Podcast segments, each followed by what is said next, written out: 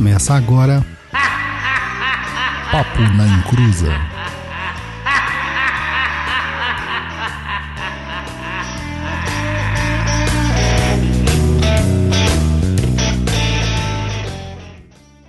Começou! Aqui é Douglas Rainha.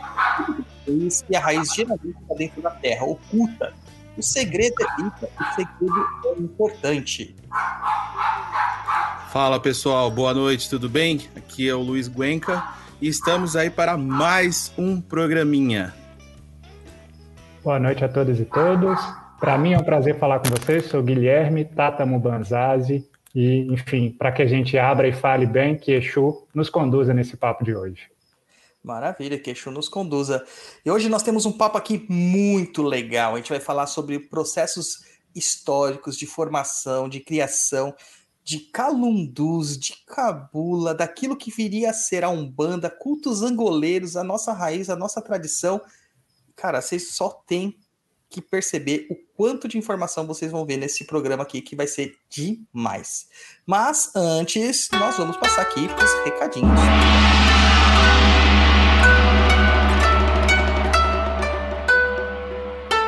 Recados do japonês, né?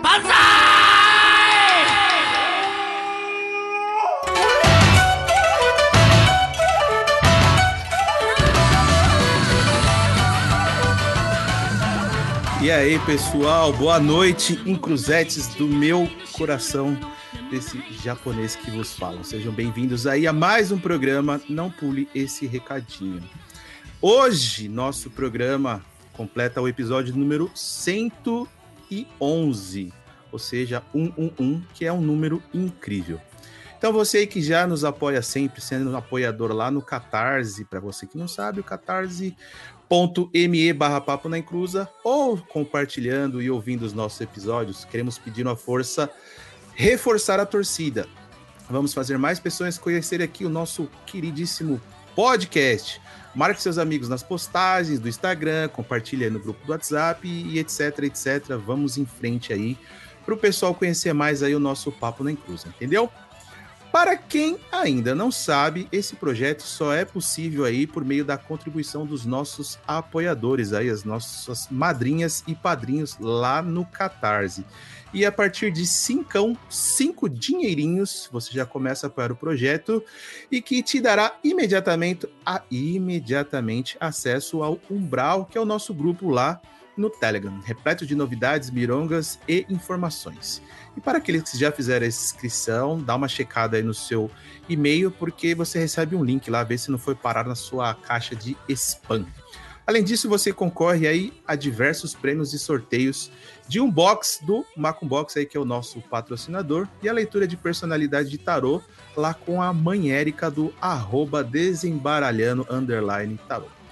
Outra dica aqui que eu vou deixar para vocês são os cursos aí do Pai Dodô aí que apresenta aí o programa junto comigo lá no Perdido EAD. Acesse aí www.perdidoead.com. Para você aí que é, já é apoiador, já começa com um grande desconto em todos os cursos. Então, seja, ser apoiador aí tem bastante vantagens, tá? E se você não consegue ajudar a gente aí financeiramente, pode fazer o quê? Ajudar a gente na divulgação dos nossos trabalhos, dos cursos, que já vai ajudar bastante aí também a romper essa molha macumbística e o pessoal conhecer mais o nosso programa Papo na Encruza. Toma nota aí das nossas redes sociais, o Instagram, básico, fácil, rápido, qualquer criança sabe, www.instagram.com barra papo na encruza ou simplesmente arroba papo na encruza aí no seu é, aplicativo. O nosso blog lá com muitos textos, vídeos e informações grátis. É, grátis, hein? Eu falei grátis na faixa. Acesse lá www.perdido.co. Os cursos estão na plataforma do Perdido EAD, www.perdidoead.com. Temos também o TikTok da Discórdia, arroba Papo na Encruza.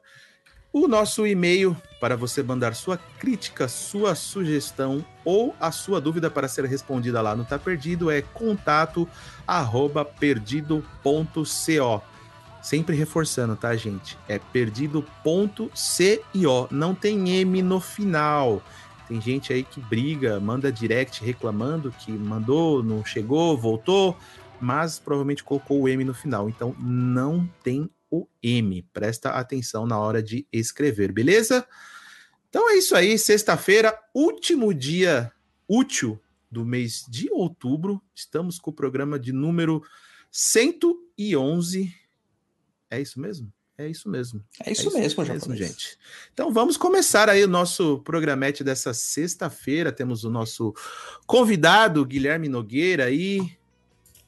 É isso aí. É isso aí. O, o nosso convidado, Tatamu Banzanzi, ó, desculpa, meu Kimbundo, King Kong, Umbundo, tá totalmente enferrujado, tá?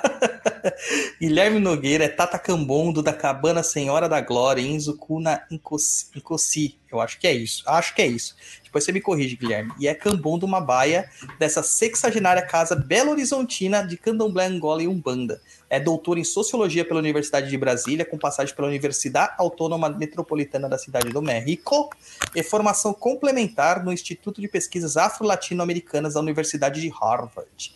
Pesquisador em estágio pós-doutoral do Departamento de Sociologia da Universidade de Brasília, estuda as religiões afro-brasileiras, enfocando sua história sua história, papéis de liderança feminina nos terreiros e as relações com o Estado, integrante e fundador do Calundu, grupo de estudos sobre religiões afro-brasileiras e editor da revista Calundu, que é sensacional. Eu, eu acessei por um artigo e desse artigo eu comi todas as revistas que estavam disponíveis lá.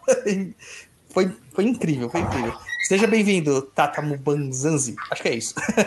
muito obrigado, muito obrigado. É um prazer estar aqui com vocês. Mubanzazi. Mubanzazi, Mubanzazi. É, a, as tônicas ainda me confundem. Mas vamos que vamos. Primeira coisa, assim, de tudo, né? É, eu tive contato justamente por um, um, um, um artigo que eu encontrei falando sobre a cabula, que o avô do Guilherme do, é, é, é, era a figura principal, né, dessa, dessa, deste artigo. E achei incrível a história, como que a vida o colocou naquela situação, como que ele saiu de um da cabula indo para uma banda indo para um candomblé angoleiro, sabe? Essa história foi muito envolvente e é a história de muitas casas que nós temos por aí que infelizmente não encontram uma forma de se expressar, né? Não tiveram a sorte de ter alguém para redigir este artigo, não tiveram a sorte de sair num periódico, não tiveram a sorte de nem ter sua história contada. Então a gente tem muitas casas aí que estão no anonimato, mas é a história de muita gente que pisa no terreiro, no Brasil todo. E é onde as semelhanças foram incríveis, que eu comecei a falar assim, não, eu preciso conversar tal com esse senhor. E entrei em contato com o Guilherme, só que o avô do Guilherme já tá, é, é, não sei nem falar, mais de 90 anos aí, ele, ele não, não, que, não tinha como participar. E o Guilherme se propôs aqui para trazer todo o conhecimento que ele poderia dispor para a gente aqui. Já lembrando, pessoas, que a gente vai falar de, um pouquinho de cabula, e a cabula é segredo. Então só se vai se falar sobre questões históricas, formações e tal. Os rituais, tudo isso é segredo. Tudo isso é segredo. Então, Segura na cadeira aí, gente. Guilherme, para começar, cara, o que, que, é a cabana Senhora da Glória? O que, que é o Unzcuna Incosi? O que, que é esse, esses nomes? O que, que é essa estrutura, assim, sincrética, né? A gente vai ver que tem uma questão sincrética aqui. Sim. É, bom, é, Cabana Senhora da Glória é o nome, é o primeiro nome do nosso terreiro. Tá? Ele foi é, esse nome foi criado, foi dado quando a gente, é, há 61 anos atrás, é, só tocava Umbanda, tá? É, então era uma casa de Umbanda chamada Cabana Senhora da Glória. É, aí, com o tempo, a partir da determinação de Pai Guiné de Aruanda, que é o mentor espiritual da casa, é o preto velho do meu avô, é, a gente começou a também tocar o candomblé. E como meu avô é filho de um coce, é, que é o deus da forja, o deus da guerra angoleiro, uhum. também conhecido no universo é, Nagô, né, que é mais usual no Brasil, é, o, o, nome mais usual é Komogum. É, então, Deus-se também, ele se torna, a partir do momento que é assentado, ele se torna o dono da casa, e Unzó Kunankosi significa casa de um coce. Né? Então, o nome se compõe também com o nome do dono da casa naquele momento.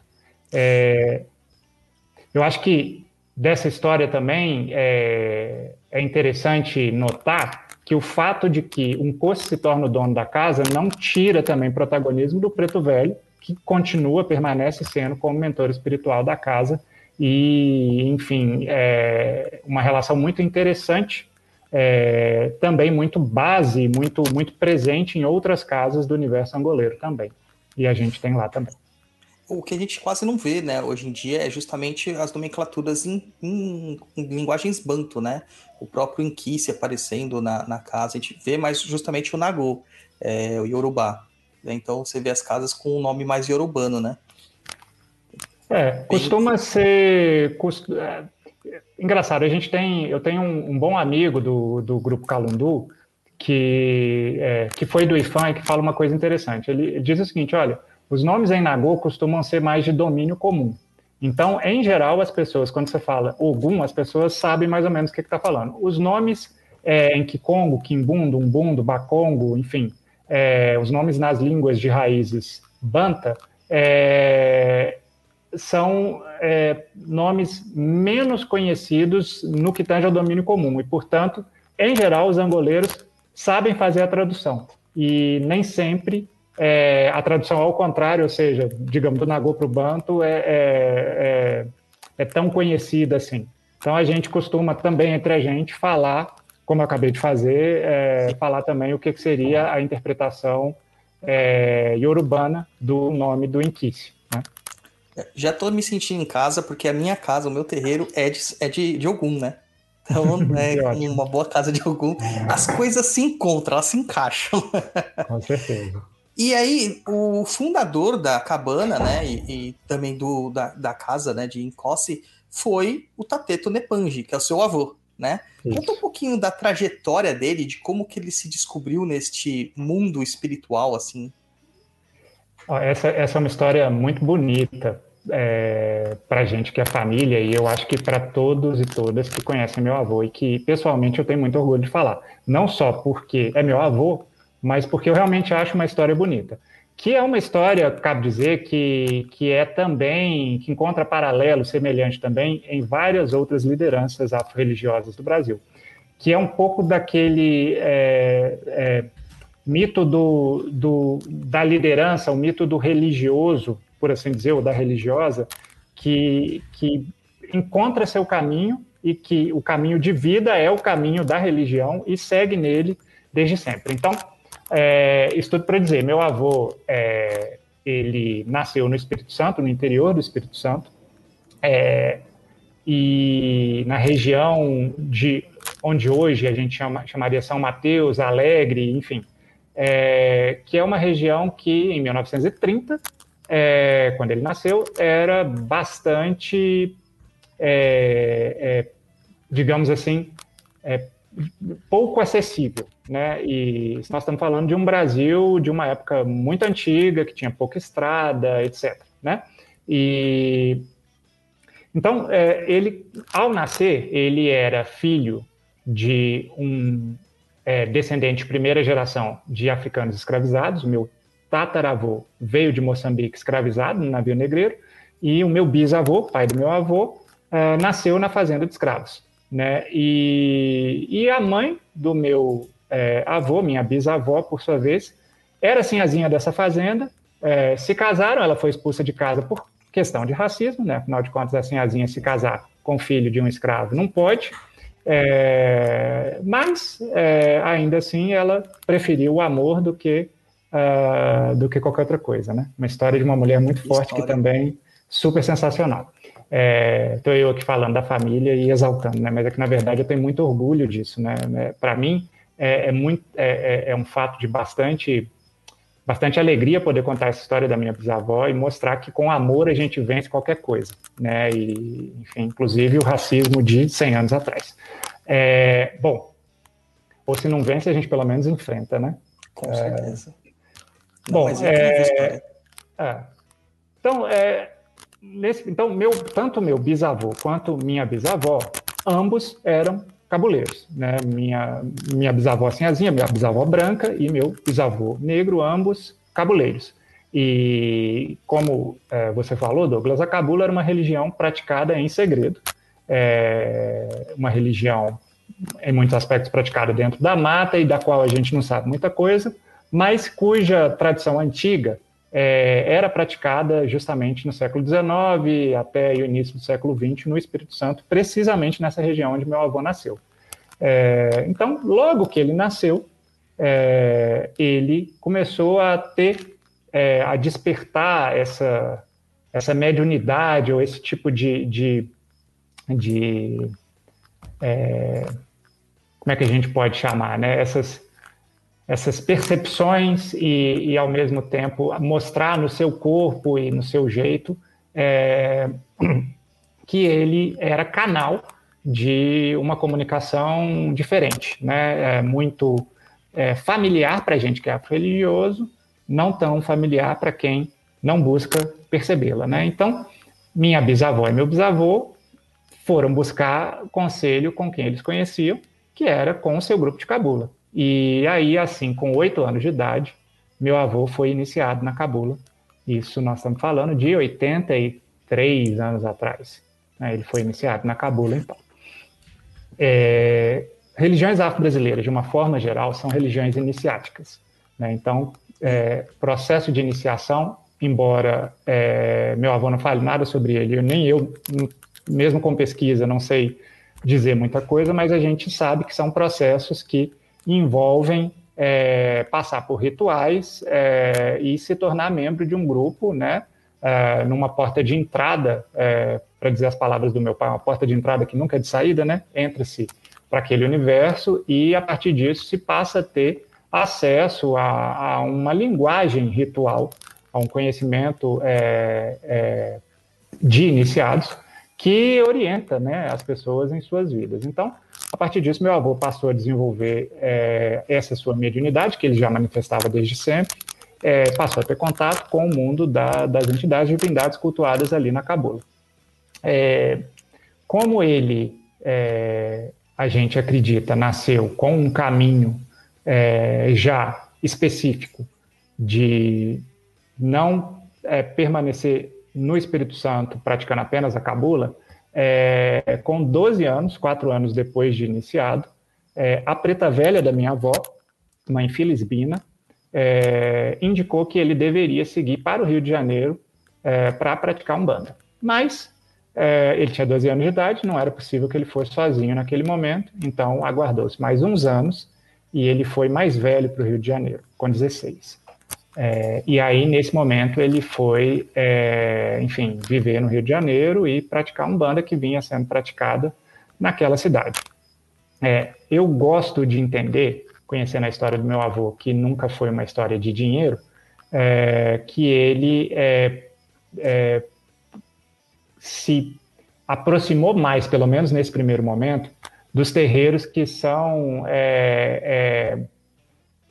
provavelmente eram para ele, naquela época, mais é, próximos do que ele também já conhecia da cabula. Ou seja, terreiros que, é, em que é, havia é, assentamentos de diversas formas e, enfim, que se praticava é, é, uma umbanda talvez até mais antiga né, do que se veio a se tornar conhecido mais ao centro do Rio de Janeiro, a partir do mito da, de seu Zé de Moraes e a incorporação do caboclo das sete encruzilhadas.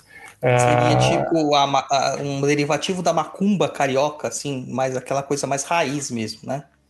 É, possivelmente, eu não, isso eu estou falando a partir de, de, de uma leitura de, de histórica, né, sócio-histórica, e também a partir de ouvir as histórias do meu avô sobre ter morado na favela, esse tipo de coisa.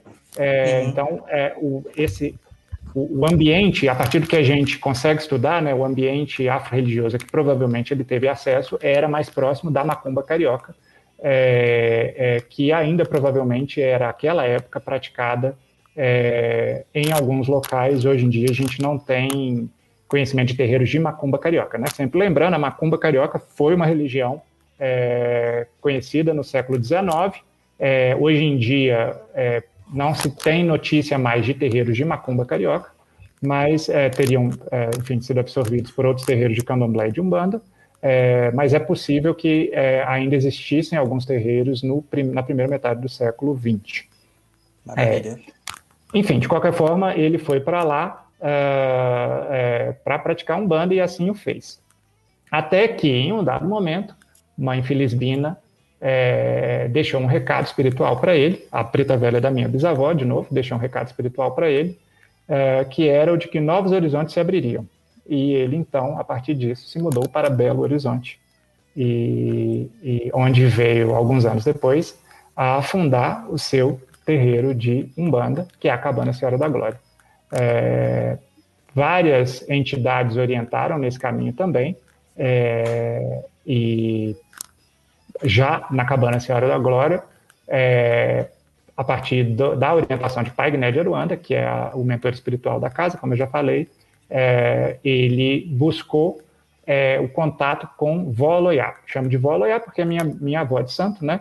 A Mameto Loiá era filha de seu Bernardino Batifolha, filha de Santo Seu Bernardino Batifolha, da casa Batifolha de Salvador. É, então, uma, um candomblé de tradição mochicongo. É, e ele foi então, ela, naquela época já era mameto do Bate-Folhinha de Salvador, e ele foi então iniciado por ela uh, em Belo Horizonte. É, e esse e foi quando ela sentou então um curso dele e ele se iniciou no candomblé.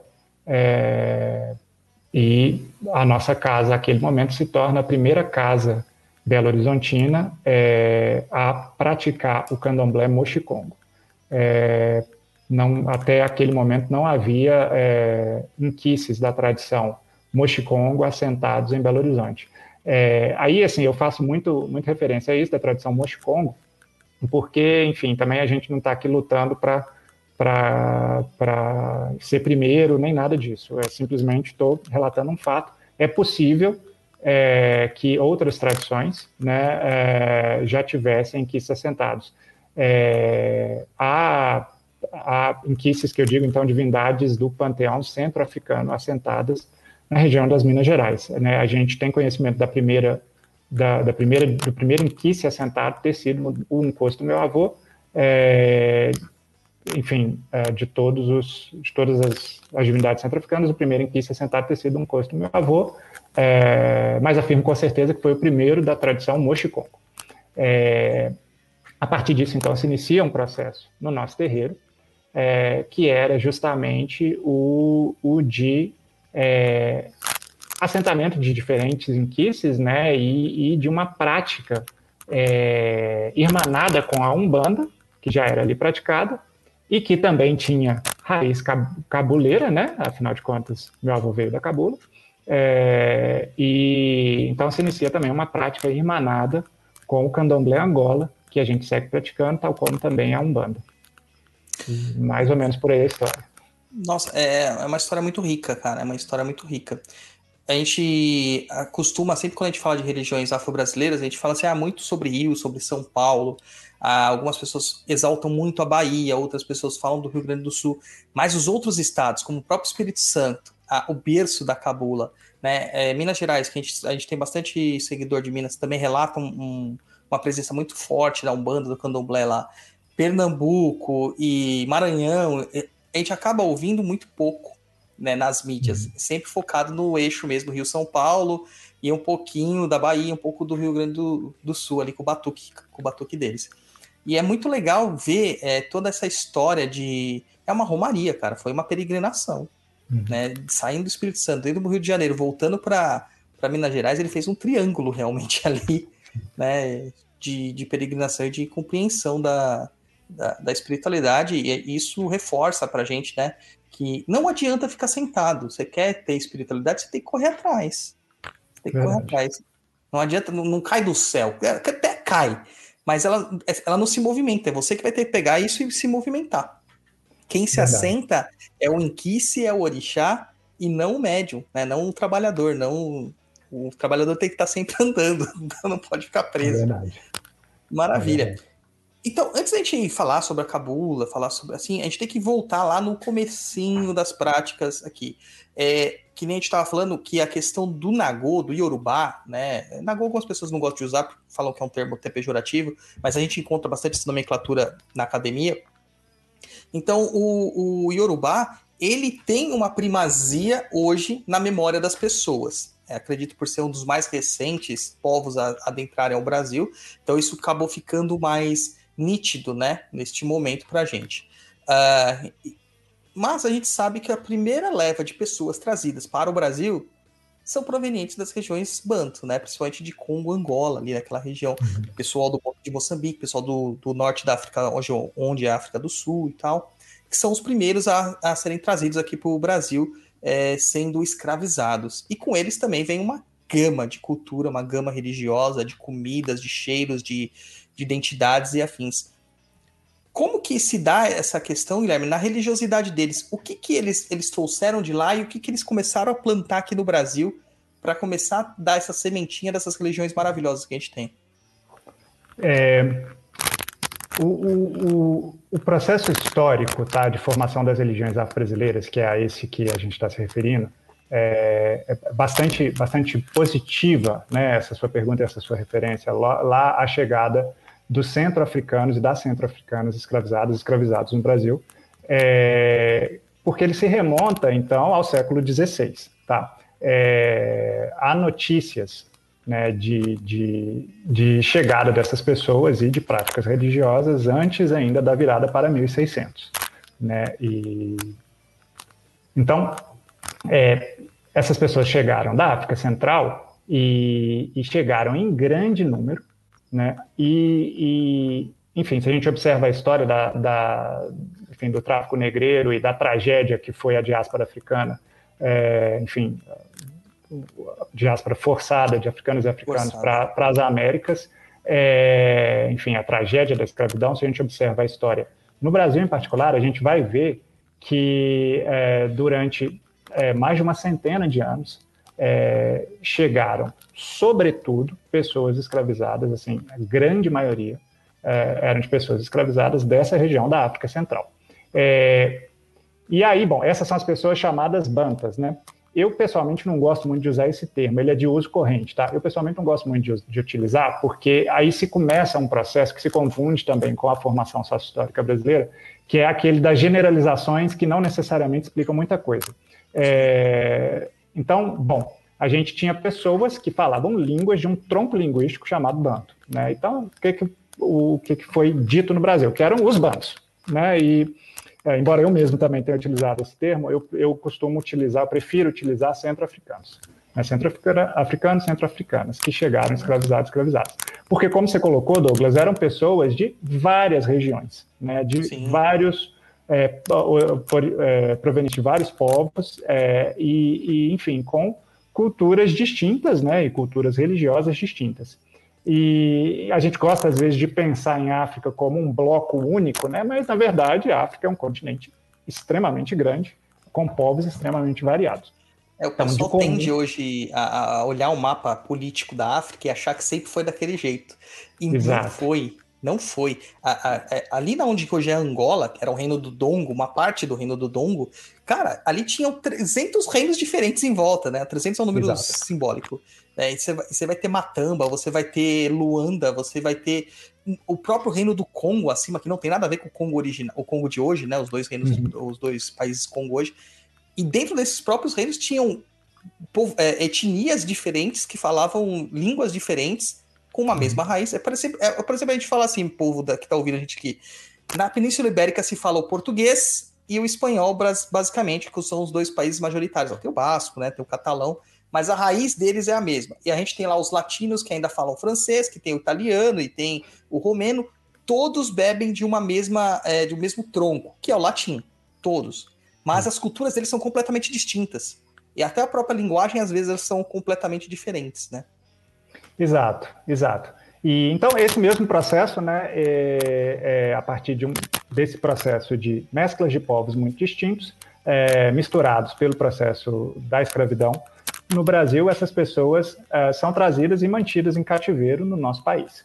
É, bom, e aí falando em religião, a gente tem que lembrar que essas são religiões é, que cultuam a natureza, né, para nós que somos de raiz angoleira, é, sempre vale lembrar, né, nossos, nossos deuses são os deuses da natureza, né, a gente observa o mar e não pensa numa senhora é, como rainha do mar, a gente observa o próprio mar, né, então, Sim. Mameto Kayari, é, para a gente, enfim, Micaia, vários nomes, né, que ela tem, é, é o próprio mar, né, então essas divindades da natureza eram as divindades de crença, é, e aí é, de novo, como a gente sabe que são vários povos, a gente não pode dizer que são a divindade de crença de todos, né? mas de muitos daqueles povos. E elas então chegam ao Brasil por uma, né, em função da crença dessas pessoas que também as tinham em seus corpos iniciados, as traziam em seus corpos iniciados. É, chegam ao Brasil os inquices, então, é, centro-africanos. É, de novo, são religiões de culto da natureza, são religiões é, de divindades da natureza, são religiões que têm um diálogo com a terra importante, né, com elementos da terra, e, que, e cujo culto é, é, depende do conhecimento da terra. E essas pessoas foram desterradas, foram Sim. sugadas de seu lugar, sequestradas de seu lugar de origem, da terra que elas conheciam, e trazidas a outra terra totalmente desconhecida. Então, quem conhecia o segredo da terra nessa região do planeta eram os povos originários desta região do planeta, os indígenas, que dividiram cativeiro com a, africanas e africanos escravizados. Esse é um episódio da história do Brasil que, convenientemente, sobretudo numa historiografia oficial, se busca é, apagar. Né? A, me refiro à solidariedade existente entre é, indígenas e africanos e africanos escravizados. Busca se apagar. Por quê? Porque se, se acredita ou, ou se busca enfatizar o português como elemento pacificador, como se os povos africanos e indígenas fossem bárbaros e ao, e ao se encontrarem no Brasil vivessem em guerra e precisassem do elemento civilizador português. O que a gente é, facilmente, só nessa conversa aqui, é, falando dessa forma, pode perceber que isso é bobagem, pois se haviam reinos em África, se haviam reinos ah, nessa região e as pessoas conviviam e se estruturavam e viviam, é, por que, que elas precisavam do europeu para poder dar sentido de vida e de, de coerência para a existência delas. Então, bom, embora a historiografia oficial busque enfatizar a rivalidade entre esses povos, eu aqui chamo atenção para a solidariedade que houve entre indígenas, africanas e africanos escravizados dividindo cativeiro, que então trocaram conhecimento entre si, trocaram informações entre si e se ajudaram na sobrevivência. Isso a gente vê facilmente em quilombos hoje em dia. A gente vai visitar povos quilombolas e muitas vezes vê é, é, que a história desses quilombos, por exemplo, tá? É, é uma história afro-ameríndia. Também Sim. vemos isso na raiz afro-religiosa brasileira. Então, o segredo da terra, o conhecimento sobre a terra, sobre as folhas, né, sobre os animais, enfim, o segredo dessa região do planeta que ainda tinha os indígenas, que é um segredo compartilhado com africanas e africanos escravizados. E aí eu acho é que... Você, você cita dos quilombos, né? Desculpa só te interromper. Claro. Eu lembro que eu li recentemente um, um, uma revisão da história do quilombo dos Palmares, o mais famoso dos quilombos. Lembrando, uhum. gente, que tem, tinha mais de 800 quilombos só no período inicial colonizatório brasileiro, tá? Então não foi um quilombo. É que o Palmares foi muito grande, né? Foi, e foi um dos que mais resistiram, tudo mais. Uhum. É, se a gente fosse jogar no futebol, Palmares já era, era Alemanha né, e o Brasil na Copa. Então o Palmeiras já tinha vencido os portugueses, franceses, holandeses e o brasileiro em si de sete já, estava né, sete na uhum. frente. É, do, do, e eles perderam uma, uma vez e foi o que dizimou tudo. E lá nessa historiografia mostra muito claramente isso que você disse. Os descendentes africanos, é, dos africanos que tinham sido trazidos escravizados para cá, é, principalmente cultura banto, é, do povo centro-africano ali, que você vê pelo linguajar, né, os nomes, né? É, uhum. Gangazumba, o próprio Zumbi, é, são os nomes de, de, uhum. de, de, de Latisquimbundo. Você via os indígenas lá, você encontrava brancos lá, os chamados caboclos da terra, né? Que eram as pessoas pobres, e até outras pessoas que queriam fugir da, da coroa portuguesa e da coroa holandesa na época, né? É muito interessante que isso a gente não aprende na escola. Não, não. Na escola se ensina o contrário, né? De novo, na escola se ensina por um movimento de força de uma historiografia oficial, é, que, de novo, né, o português era o elemento pacificador, né? E, enfim, é, e se busca apagar o fato de que a nossa cultura brasileira é debitária, muitas vezes, é, é de é, uma história é, africana e afro-brasileira, né? Enfim, de novo, né? Diáspora é ruptura. Então, há também uma história afro-brasileira construída por esses povos escravizados no Brasil e por, por todo o seu histórico de resistência, de sobrevivência, de inteligência política né, e de guarda de tradições, de conhecimentos ancestrais, é, e por suas relações também nessa região do planeta travadas com os povos originários daqui, os indígenas. Bom, é, e aí eu acho que é, para chegar lá no, no, nos iorubanos, que foi a sua pergunta original, antes de chegar lá, a gente precisa passar por um, um, um, um outro ponto importante dessa história que também é, a historiografia oficial é, não gosta de reconhecer, que é o papel de liderança das mulheres. É, enfim, por quê? É, aí a gente tem já bibliografia suficiente é, dentro do que são as ciências sociais, né, sociologia, antropologia também dentro da história, que vai mostrar é, que, embora africanos, homens, aportassem no Brasil em maior número e fossem a mão de obra escrava mais demandada, né, as pessoas escravizadas mais buscadas por portugueses e, em um dado momento, também por brasileiros, né, por colonos, é, era a mão de obra masculina, embora isso fosse verdade, é, esses homens também morriam mais. É, e então é, e ficavam, né, em, em, às vezes em condições, é, em locais é, das, enfim, das fazendas de escravos, da, dos locais onde, onde tivessem escravizados, é, em, em, uma condição onde não tivessem muito acesso né, vida social da época, né, enfim, das épocas em que, em que isso acontecia. É, então essas pessoas morriam mais e era, chegavam em mais número, mas também morriam mais, viviam menos, tinha uma expectativa muito curta. Né? É, há, há, há, diferentes períodos né, da, do, enfim, da, da escravidão no Brasil, é, mas há um grande período em que a expectativa de vida de um homem africano escravizado ou de um afro-brasileiro escravizado era de sete anos né? E, enfim, muito pouco. trabalhando, muito pouco, né? Sob condições de escravidão, durante sete anos morria. Né? Eu que venho das Minas Gerais, eu sempre me arrepio de lembrar da história, é, que é pouco contada quando a gente visita Ouro Preto, de que as pessoas, é, homens, né, entravam nas minas para poder explorar ouro, ficavam ali por ali, morriam, né? Enfim, não viam a luz do sol, ficavam ali cavando ouro com as mãos, né? E tirando é, ouro dessas minas. É, enfim, uma condição super degradante de vida escravizada, viviam muito pouco né? E, enfim. É, então, o, o que, é, como esses homens morriam mais, é, as mulheres tinham uma condição por viverem mais. E aí eu chamo a atenção, eu não estou falando que o trabalho dos homens era pior do que o das mulheres, tá? Era só mais letal, porque a gente, se a gente entrar nessa coisa de que era melhor, era pior, é complicado.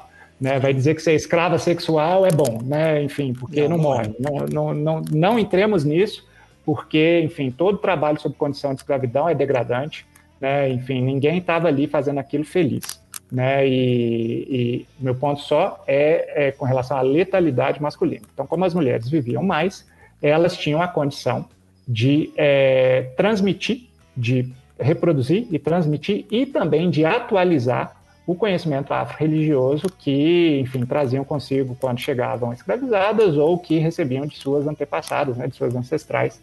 Então, esse conhecimento afro-religioso, de novo, sempre atualizado no Brasil, é, a partir também das interações é, afro-ameríndias e também das interações das necessidades de sobrevivência no Brasil, é, necessidades que são de ordem é, religiosa, também ritual, mas também de ordem social, né? Enfim, a mudança dos tempos, né? E, e, enfim, traz novos desafios. Aqui, essas pessoas precisavam se adaptar e isso gera também mudança de comportamento, enfim. É, é, é complicado a gente defender, é, embora é, África seja importante, são religiões afro-brasileiras, mas é complicado a gente defender que a prática afro-religiosa no Brasil era igual na África, é, enfim, nessa África anterior de onde essas pessoas teriam vindo, porque enfim, as condições é, de vida dessas pessoas eram outras, a terra era outras, as condições rituais eram outras. E, e, e então, embora o conhecimento ancestral fosse importante, é, as formas de se organizar, é, técnicas de culto e outras, é, fossem afro-orientadas, sim, é, mas também outras coisas vinham sendo aprendidas nessa região do, do planeta, né, que se tornou o Brasil, e com isso é, os conhecimentos é, atualizados, transmitidos, preservados pelas mulheres, né? Enfim, a importância das mães de santo. Essa é uma importância ritual. Além de uma outra importância, nós estamos falando aqui ainda de Brasil colônia, um momento que não tinha, por exemplo, saúde pública, um momento que não tinha, Sim. por exemplo, psicóloga, que não tinha nada disso. Então, as pessoas é, escravizadas ou em condições degradantes de vida, podia ser pessoas brancas, inclusive, encontravam conforto conversando com a mãe de santo, né? encontravam é, é, técnicas de cura conversando com é, as pessoas que conheciam os segredos da terra, os segredos da cura, que eram essas mulheres, né? E, e, que eram as parteiras, que eram então as psicólogas locais, que eram as curandeiras, enfim. Então, é, é, é essas mulheres se tornam, ademais de lideranças religiosas, papel que já exerciam em África, se tornam também lideranças comunitárias no Brasil, lideranças é, políticas também, porque organizam comunidades, né? E, e enfim, é, lideranças de tradições e vão transmitindo esse conhecimento é, tradição, cabe dizer, né? A palavra a gente às vezes escuta tradição e pensa numa coisa do passado, né? Fazer como se Sim. fazia antigamente. Tradição, na verdade, significa transmissão. Transmissão. E do que que se, que que se transmite? Aquilo que importa. Né? Então, essas mulheres eram as lideranças das tradições, aquelas que transmitiam aquilo que importavam para as novas gerações. E com isso, a gente tem é, a formação calunduzeira brasileira, né? E, enfim, que se cria as bases é, ao longo de mais de 350 anos de escravidão oficial, de muita violência, se cria as bases é, para a prática afro-religiosa no Brasil. Começa com centro-africanos e centro-africanas escravizadas, é, em toda a sua relação afro-ameríndia. É, entre o 18 e o 19, chegam, é, passam a chegar também em maior número é, africanos e africanas da região que a gente chama como um grupão todo de Jeje, né? É, que já é oeste da África, e é, mais para o fim do 19, é, ou melhor, mais para o início do 19 é, e século 20 passam a chegar as pessoas da região que, como você bem colocou, algumas vezes com muitas divergências, a gente chama de Nagô. Não era chamada assim em África, tá? É, mas esse povo iorubano, então Nagô iorubano, como queira, né? É, passa a chegar no 19 para o 20. É, essas pessoas que vão chegando depois, embora tragam, embora tragam conhecimentos atualizados também de África, né? enfim, é, e, e, seguem reatualizando também com conhecimentos africanos as tradições que já vinham sendo desenvolvidas aqui, mas elas também bebem das águas das tradições é, calunduzeiras, das, das tradições afro-religiosas que já vinham sendo desenvolvidas no Brasil. Elas aprendem também, por que não, né? Aprendem também com aquelas pessoas que já vinham praticando é, é, afro-religiosidade no Brasil, aprendem, portanto, bebem na fonte da, dos aprendizados anteriores afro-ameríndios é, e, e, continuam é, é, atualizando é, essa prática religiosa, um processo que a gente pode dizer com tranquilidade que segue ocorrendo ainda no presente. É, a partir disso aí, que nasce a cabula, que nasce a umbanda, que nasce o candomblé, que nasce o terecô, que nasce o tambor de mina, que nasce a jurema, que nasce o batuque do Rio Grande do, do Sul, Xangô do Recife e várias outras é, religiões afro-brasileiras. É, isso aí já no, no século XIX, né? A gente pode dizer que a gente começa a ver isso aí. Os grandes ilês a gente começa a ver. O primeiro ilê é de 1920, se eu não me engano, que é o Casa Branca do Engenho Velho, que é o ilê que a gente tem registro mais antigo é, escrito por escrito, né? É, e que já tem uma, uma, uma situação, assim, edição de Queto, né? E aí você, que acaba sendo conhecido no Brasil. Porque o, o, toda a cultura que vem antes desse século, então, ela seria uma cultura calunduzeira, seria uma tentativa de um resgate da cultura africana misturado com as, aquilo que eles encontraram aqui no Brasil. Seria mais ou menos isso. É isso? Estou errado. É, não, não, é por aí mesmo. É, então, é, eu, eu não sei se a palavra cultura nesse contexto é, é, é, a melhor, tá? Como sociólogo, eu prefiro o termo tradição de novo, lembrando que tradição tem relação com aquilo que se transmite. Né? Então, é uma, a gente chama de tradição calunduzeira. E essa tradição calunduzeira tem, sim, relação com todo o processo afrodiaspórico, né, que, no que tange a religiosidade, se é, inicia no Brasil com a chegada do primeiro e da primeira africano-africana escravizada nessa região do país e com as relações que vinham sendo travadas desde então. O que não obsta, de novo, de que novos conhecimentos tenham aportado também com pessoas que chegaram depois, tá? Mas, é, mas sim, é um processo de longo prazo. é, é interessante a gente observar isso, porque é, isso nos dá toda uma dimensão. Então, você, chama atenção, por exemplo, para a Casa Branca, né, que é, é um candomblé lindíssimo, é, é, e, e, que se constitui, né, que se, que se, que se é, fundamenta como um, um, uma casa candomblecista, né, e se dá esse nome de candomblé, é, e, mas que é nessa é, linha histórica, né, enfim, para a gente usar esse termo, é, é, recente face aos calundus anteriores coloniais que já vinham sendo é, praticados no Brasil. E aí eu até é, chamo a atenção, né, a Casa Branca ela tem três mães de santo fundadoras, né, que se costuma dizer na tradição oral da casa, Yadetá, Yakalá e Anassô. E Anassô é, foi aquela que organiza né, o, o candomblé realmente da Barroquinha e posterior Casa Branca, né, e, e tanto que o terreiro chama, se não me engano, ele Axé Anassô K. É, então, Yanassô, os registros vão dizer que ela chega no Brasil ali no início do 19, né, e a partir disso organiza é, é, o, o, então candomblé da Barroquinha. As anteriores a elas, é, as mães de santo anteriores a ela, então não se pode dizer que praticavam candomblé, né? Pois se ele passa a ser organizado pela terceira mãe de santo, que é Yanassô, então o que, que, que essas anteriores praticavam? Praticavam calundu. Até calundu. o candomblé da Casa Branca nasce no calundu, a essa época, cabe dizer, colonial. Então, a raiz de tudo da, da, da, dessa tradição afro-ameríndia brasileira é o calundu. Ou os é calundus, né? Porque o calundu é não é uma coisa centralizada, né? Exato, exato. São, são processos diversos, tá? É, é, e que, que são, enfim, quando a gente fala dos calundus, de fato, a gente não está. Quando a gente fala do candomblé, a gente pensa numa coisa é, um pouco mais, mais homogênea, por assim dizer. Tá? A Umbanda, idem, é, e todas essas religiões afro-brasileiras do presente que a gente estava nomeando, a gente pensa em, em, em, formas religiosas, vou usar esse termo, não sei se é o melhor, mas enfim, formas religiosas mais homogêneas. Os calundus eram heterogêneos, tá? É, a gente no grupo Calundu, né, no grupo de estudos Calundu, gosta de brincar que é, Calundu é um termo tão amplo e tão heterogêneo que ele abarca inclusive essas formas religiosas do presente. Ou seja, o candomblé é um calundu, a umbanda é um calundu, é, e todas as outras religiões afro-brasileiras do presente seriam religiões, é, seriam calundus também. Né? Calundu, nesse, nesse caso, é sinônimo de religião afro-brasileira. Nossa, isso aquece o coração de ouvir um negócio desse. Uhum. que quando eu tava falando assim, que quando eu comecei a praticar Umbanda, praticar não, quando eu comecei a, a viver na Umbanda, que eu era um bebê, né? E quando eu fui crescendo e tal, vendo essas questões, eu olhava assim e falava assim, gente, mas a, a Umbanda que se pratica aqui no templo, aqui não tem nada a ver com a Umbanda que eles, eles colocaram num, num, numa estrutura como a fundamental. A fun... eu, eu, digo que é um mito fundador, né? uma necessidade uhum. de ter um mito fundador, uma fundamentação de um processo, de uma organização.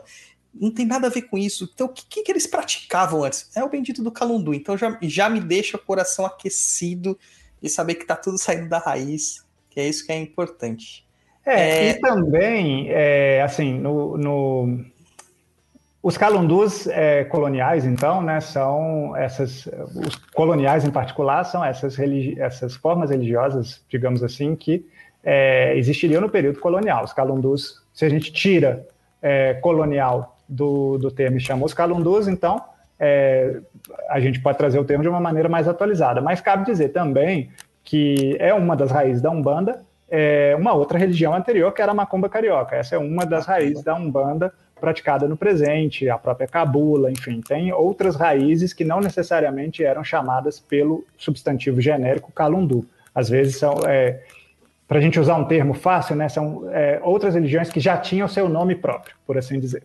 Né? É, eu, eu, costumo falar para os meus filhos, tanto meus alunos, tal, eu falo assim, é, o nome vem depois, primeiro vem o organismo. Então você, quando foi feito bebezinho, já foi feito, suas células já estão em constante movimento lá. Seus pais só vão dar seu nome, e isso aconteceu depois que você nasceu, porque você não tinha ultrassom, não dá pra o sexo, depois que você nasceu. Ah, agora é a Umbanda. Ah, agora é o Candomblé. Então, o corpo doutrinário, o corpo de tradição já existia, o corpo de prática.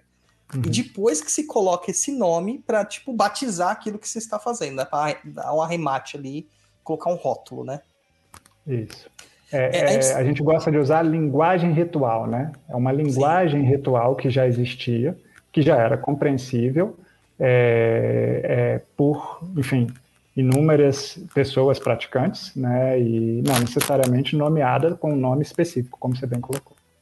É, a gente sabe que os primeiros é, africanos lá da região centro-africana foram trazidos para o Brasil ali no século XVI, entre 1539 e 1545. Não, não tem divergências de data, né? Mas sabe que ele é mais ou menos desse período que começou a vir o pessoal para cá. Então a gente pode determinar que a partir do momento que eles pisaram aqui, já começou a se fazer é, a macumba, o calundu, assim que eles tiveram contato nas senzalas com os, os povos originários.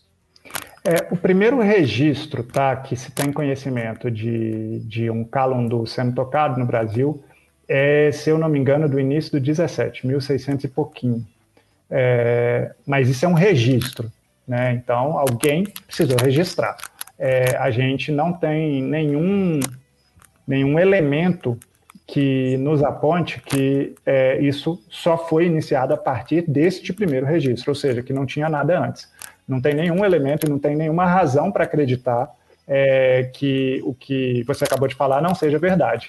É, pelo contrário, se essas pessoas tinham suas práticas religiosas que, é, enfim, já praticavam em suas vidas, né, pelo fato de terem sido sequestradas de sua região de origem e levadas a outra, não quer dizer que ao chegar nessas outras elas são é, uma tábula rasa, né, que são pessoas que não, não têm é, nenhuma crença em si, nenhuma capacidade de fazer nada, né? Pelo contrário, é, são pessoas que permanecem é, potentes em si mesmas, né? São seres humanos que têm ainda sua capacidade de crença, sua capacidade de ação e por aí vai, mesmo vivendo em condição de escravidão. Então, sim, a gente pode acreditar que com a chegada da primeira, do primeiro africano, africano escravizado no Brasil, já se começa a prática calunduzeira no Brasil.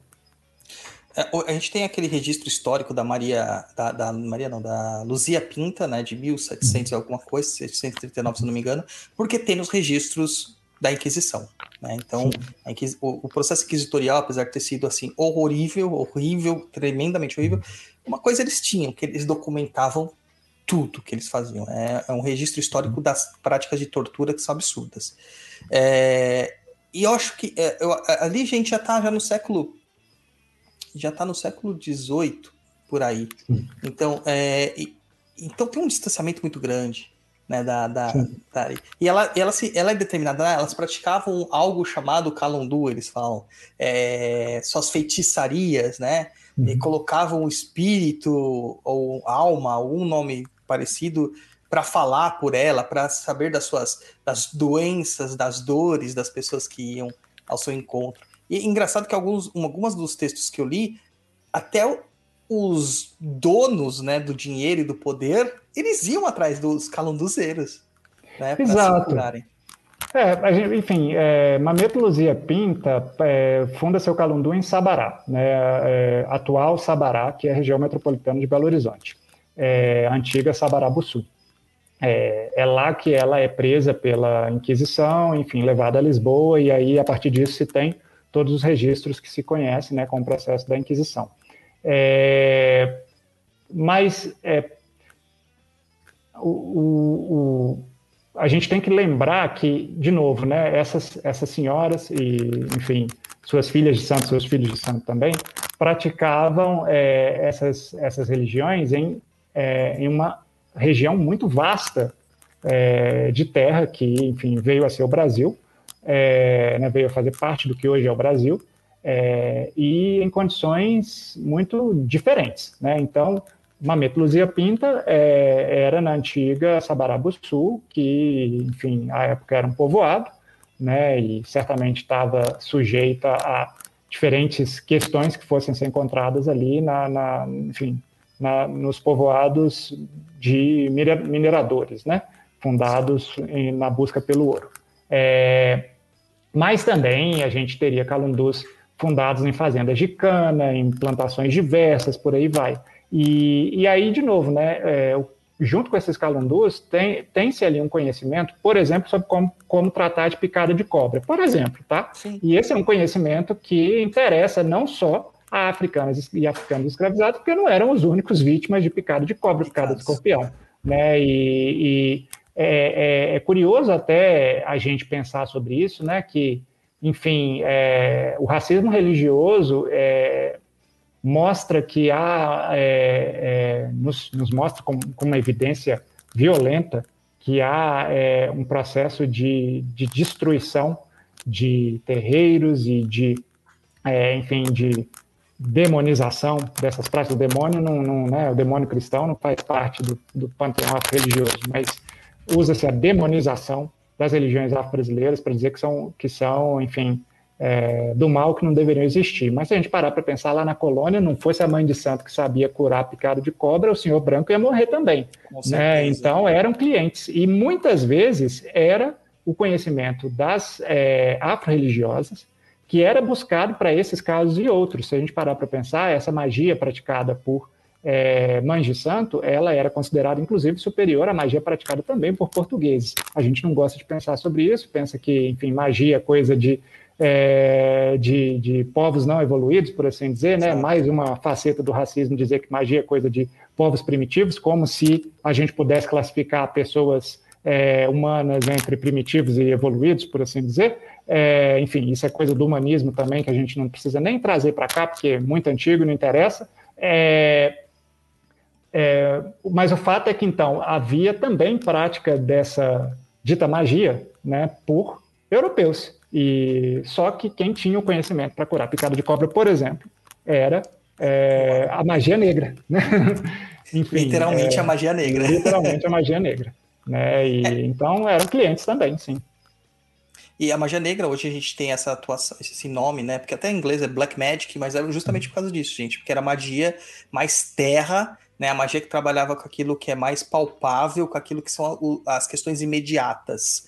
Vamos dizer assim, a alta magia seriam coisas mais evolutivas, do ponto de vista eurocêntrico e tal, e que não tem nada a ver. O que interessa é que quando a gente vai praticar macumba, a gente vai lá para saber do amor, para saber do trabalho, para saber da saúde, para saber de coisas da família, para ficar bem consigo mesmo. A gente não quer saber de falar com o anjo da guarda. A gente não quer saber qual que são os, os planetas fora do sistema solar. Não, são as, as dificuldades terrenas, entendeu? Uhum. E muitas vezes a gente tem um preconceitinho assim ainda guardado dentro da gente, que a gente não consegue se, se desassociar ainda. A próxima geração eu tenho fé que vai conseguir. Tenho fé. Isso daí. aí, Luiz, lê aí a pergunta do Eric, que eu acho que é interessante nesse contexto aí. Como os centros africanos que chegaram ao Brasil durante a escravidão enxergava as divindades locais?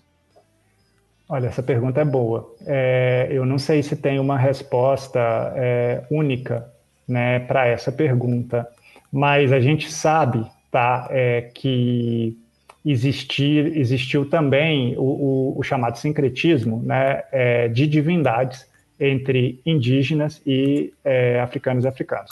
É, então, ou seja, é, em outras palavras, o que a gente pode afirmar é que é, houve alguma apreensão pelo panteão é, então africano que se torna brasileiro, apreensão de características de divindades é, indígenas e o contrário também. Eu lembro de um professor meu, é, Christian Teófilo, que é um indigenista da Universidade de Brasília, falando sobre o culto de Xangô com outro nome, praticado por indígenas, que era a divindade do raio, etc, etc, que no fim das contas, uhum. eles, não, não, eles rezam para Xangô, só que eles chamam por outro nome.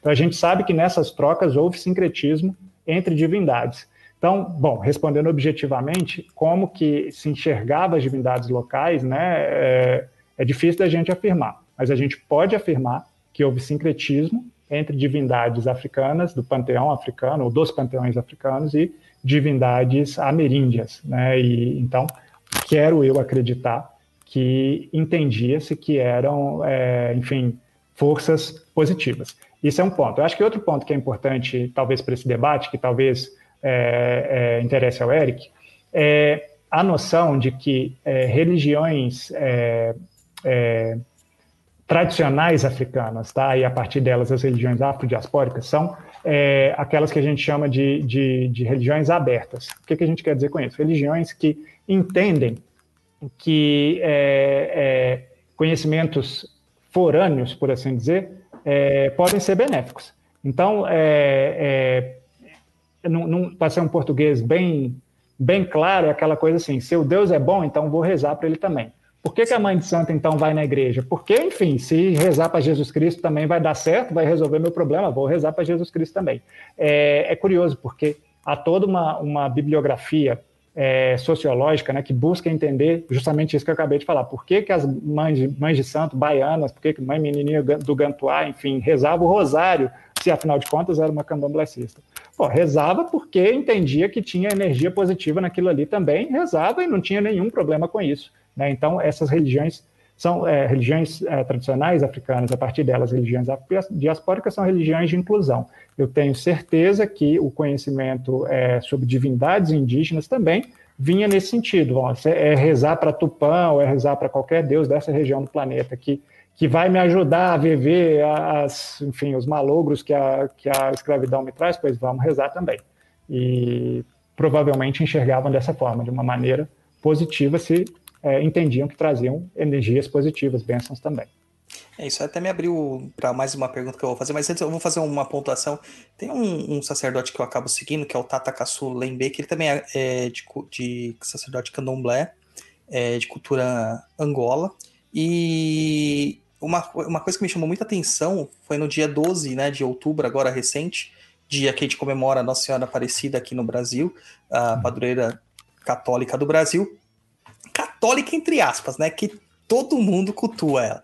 E me chamou muita atenção da mãe dele, a mãe biológica dele, vestida de santo, vestida de roupa de santo, dentro da igreja, indo lá. E ele falou assim: Isso é uma questão que é, é, são 41 anos de iniciada que ela tem e ela sempre vai na igreja, sabe? Rezar para uhum. Nossa Senhora.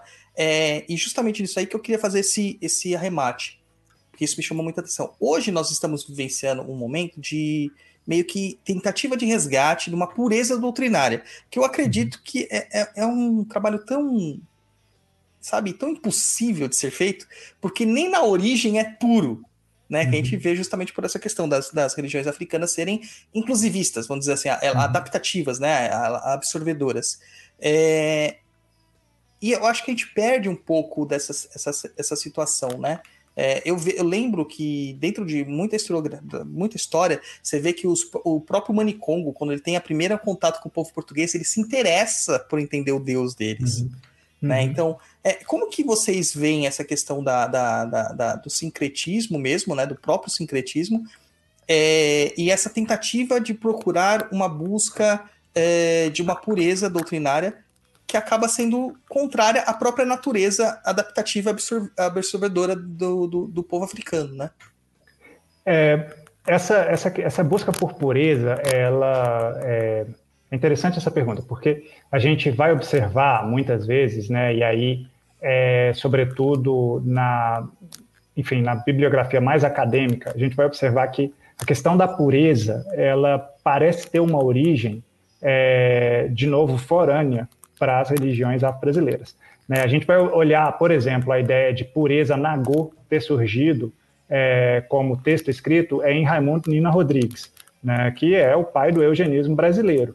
É, o que, que é o eugenismo? É essa, essa noção lombrosiana de que, enfim, existe diferença biológica entre raças e superioridade de umas com outras.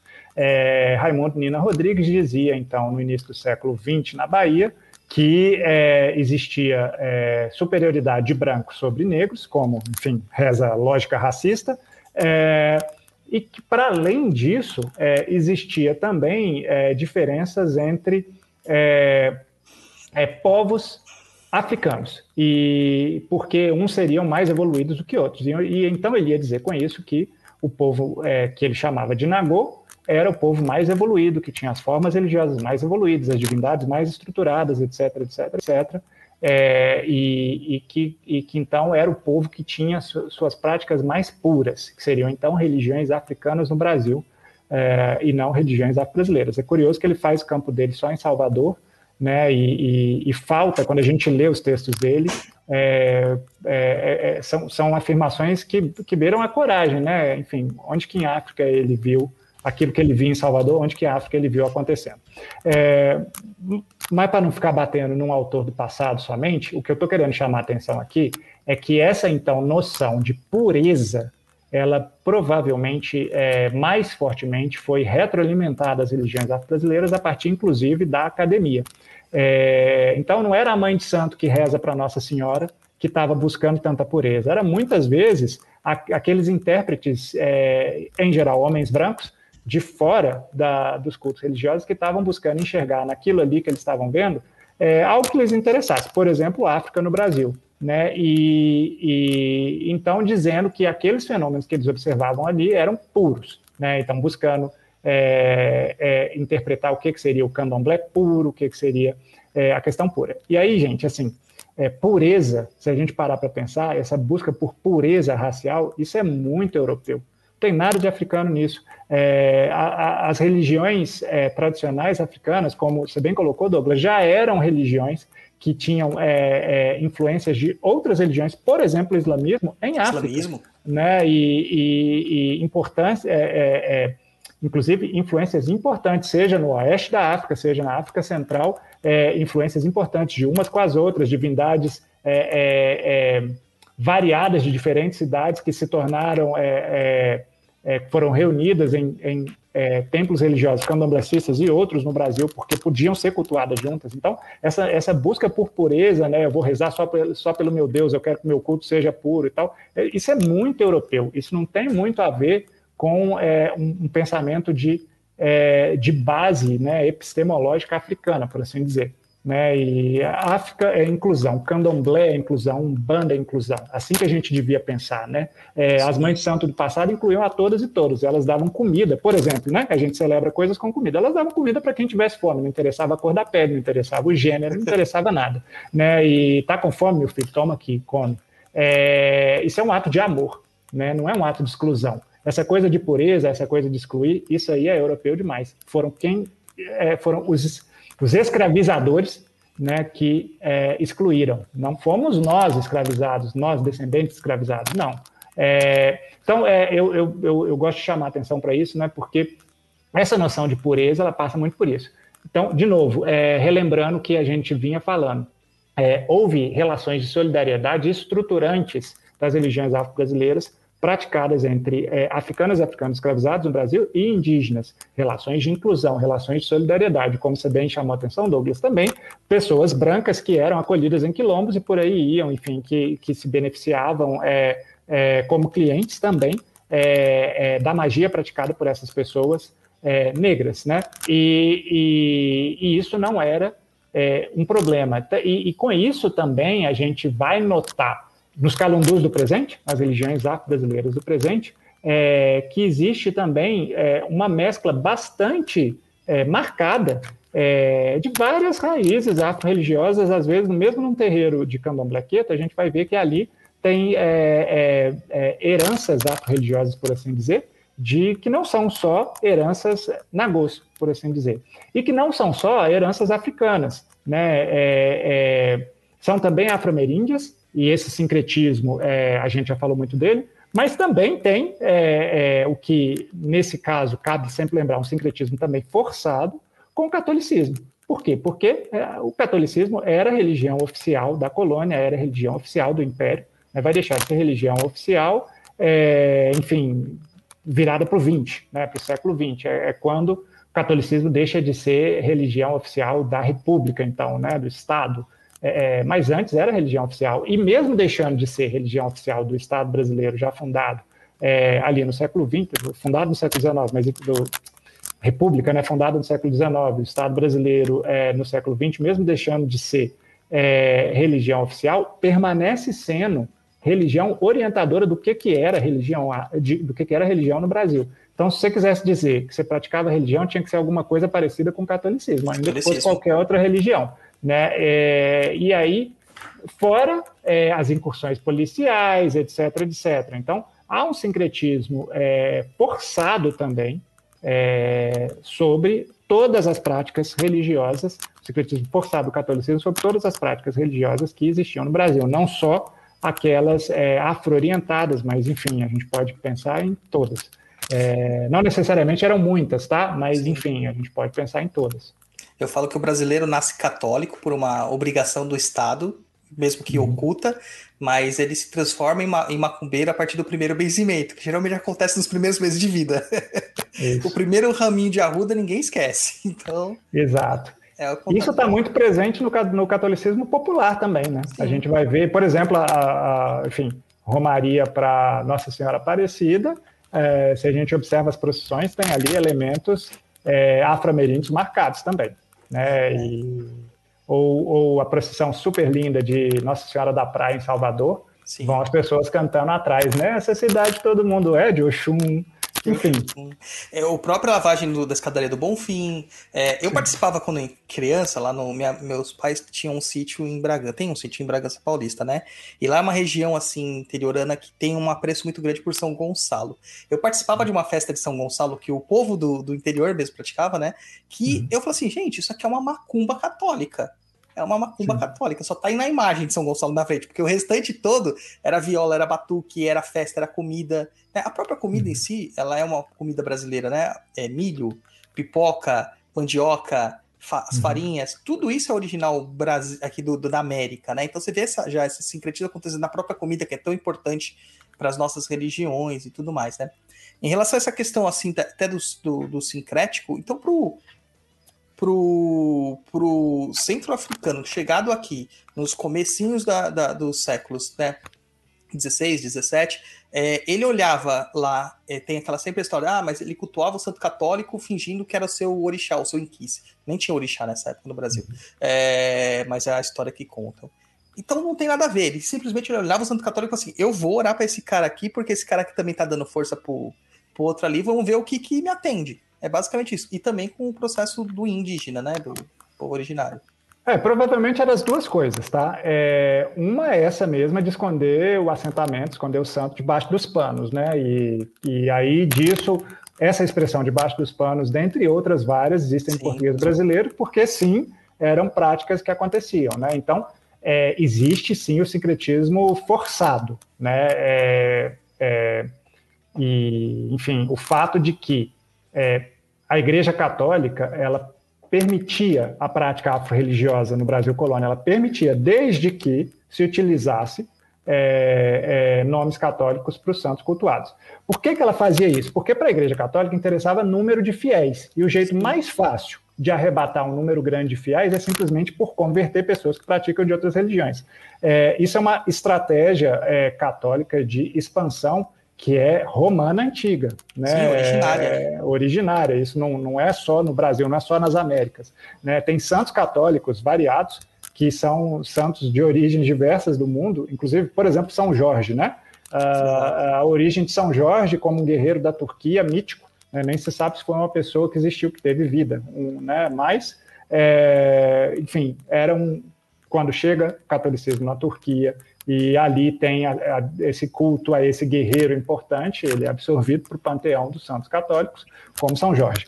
Né? Então, é, é, o fato de que é, africanos e africanos escravizados já tinham é, um culto a seus deuses, é, é, não de maneira oficial, formal, tá? mas de maneira estratégica, política, era permitido pela Igreja Católica, desde que sob o nome dos santos católicos. Então, existe aí um sincretismo realmente forçado. É, é, e, e, e, a gente precisa lembrar dele. Mas também tem esse outro sincretismo, que é isso aí: religiões de inclusão né, vão perceber a existência de, de, enfim, de energias que interessem, né, é, enfim, diversos processos. Né? Então, não é incoerente é, que, mesmo tendo havendo um sincretismo forçado, não é incoerente que uma mãe de santo é, vá à missa aos domingos, que reze para Nossa Senhora e reze fervorosamente mesmo, porque acredita que, que Nossa Senhora vai trazer a ela as bênçãos que ela está pedindo. Não é incoerente. Não sob lógica é, religiosa é, africana e, a partir dela, afrodiaspórica. Né? É, eu estava até lendo um, um livro, ah, esqueci o nome, cara, do livro. Tipo, tá no meu Kindle e eu não consigo. Ele tá sem bateria, não dá pra ver agora. Mas falando até da questão do, do islamismo, né? É, uhum. Que a gente citou como um papel. Porque parte do pessoal que veio para o Brasil também professava a fé islâmica. Né, que a gente conhece como malês ou mandingas, que, acabam vindo ali da região do Mali, antigo Império de Songhai, ali, Togo. Uhum. Né? É, e a gente vê que o próprio islamismo na África ele sofre uma, uma adaptação cultural. Né? É um islamismo macumbeiro, por assim dizer, né? onde eles faziam feitiçaria mesmo. Né? Os, os marrabots faziam feitiçaria propriamente Sim. dito, com sangue, com tábua, com água e tal, é, é, já mostrando justamente essa característica do africano como um povo continental em se adaptar a esses processos de religiosidade, né? É, maravilha. Depois eu vou ver o nome do livro, eu deixo no post oficial lá. Também vou deixar o link para todas as revistas do Calundu, que, que o Guilherme aqui edita, porque, gente, vocês não têm noção. Cara, é, é ouro puro em forma de letrinha aquilo ali. Cara, é muito Coisa bom. Boa. Bom mesmo. É, tem uma outra pergunta aqui da Enru Oliveira, o Luiz. Lê aí para nós. Que acho que tem até relação com essa questão do fluxo da mudança, né? Porque do, dos Mikici acabar virando o Orixá e, e Voduns. É, tá, com relação às duas fases do fluxo escravagista, o Jeje e o Nagô brasileiro, seria essa a razão do candomblé urbano serem cultuadas divindades originárias do tronco da Omeano Jeje? É, eu, eu é, gosto de entender é, esse, esse, vamos usar o termo sincretismo, né, esse sincretismo afro-religioso, inclusive, sempre nessa chave de leitura da inclusão. Tá? É, se havia inclusão de é, malês, de islamistas, né, é, do, dos cultos islâmicos nas religiões tradicionais africanas já em África, né, se, se houve é, inclusão com cultos ameríndios a partir da diáspora para o Brasil em particular, e o mesmo a gente vai ver também em outras regiões, né? Inclusão é, de, de, de de, vou usar de novo o termo forma, que eu não sei se é o melhor, tá? Mas enfim, formas religiosas díspares é, é em outras regiões das Américas, né? É, então não é incoerente a gente pensar que é, para os, os iorubanos, né, para os povos de origem iorubana, que também não era só um povo, né, mas enfim, Sim. povos de origem iorubana, é, não é incoerente a gente pensar que eles poderiam também é, incluir divindades sincréticas de outros povos africanos, tá? É, aí eu vou dar dois exemplos, tá, para sair só dessa, dessa inclusão de, de como orixás de divindades desse tronco Jeje, tá? É, dois exemplos. Um, um é, é, é, enfim, de Jeje Pranagô mesmo, que a divindade, é, a serpente, né, a divindade serpente Oxumaré, chamada pelos Nagôs, se eu não me engano, Dan, pelo Jeje, mas tem, pode ter outros nomes também. É, é, essa divindade, então, uma divindade de origem é, dos chamados povos Jeje, se torna um orixá. Né? E, e, inclusive, foi objeto recente de polêmica, mas não precisa a gente entrar nela nem citar, só é, só dizendo que existiu né, polêmica sobre, sobre isso entre é, é, influxos ou, ou, trocas mais recentes entre Brasil e África, mais trocas do século XXI entre Brasil e África. Essa é outra história. O ponto só é que, é, então, é, enfim, não é incoerente a gente pensar que também divindades do panteão ou dos panteões africanos poderiam ser incluídos, tal como o Xumaré se torna um orixá a partir é, é, da inclusão do Vodun Dan é, nos cultos é, nagôs. Tá? Essa é uma inclusão. É, uma outra divindade que, que é, já é bastante importante para nós, angoleiros, que é o tempo, a divindade do Sim. tempo, tá? Tateto Kitembo.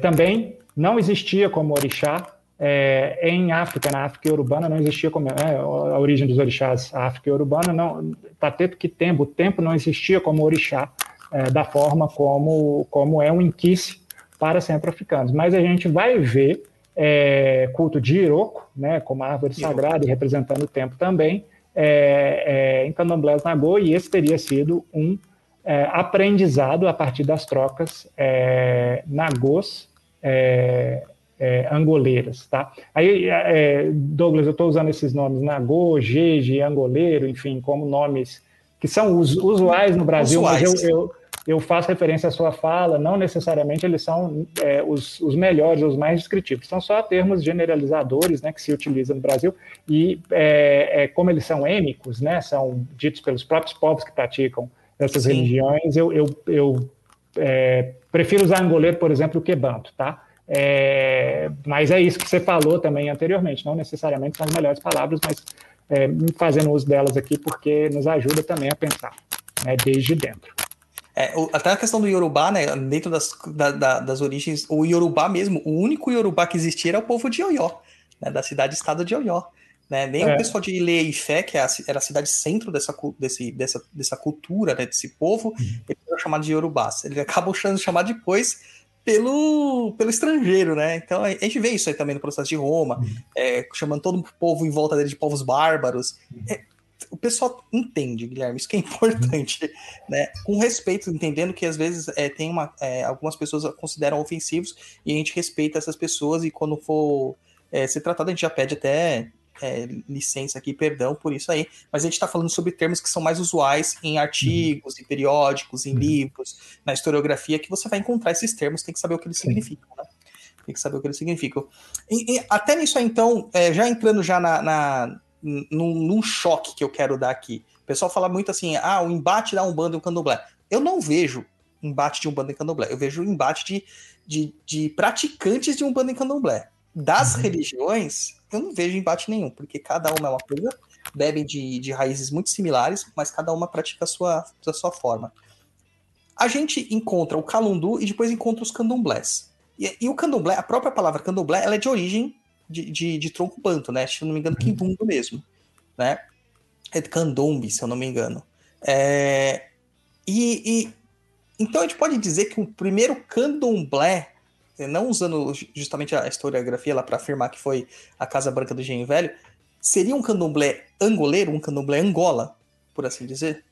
É, dentro do que se tem é, é, registro historiográfico, o termo candomblé é, começa a ser utilizado, na verdade, não foi nem pela Casa Branca, começa a ser utilizado antes é, em terreiros que são os chamados jeje, tá? Então, ah. o, o, a, o, primeiro terreiro é, é, que utiliza o termo candomblé para se designar é, seria um terreiro jeje.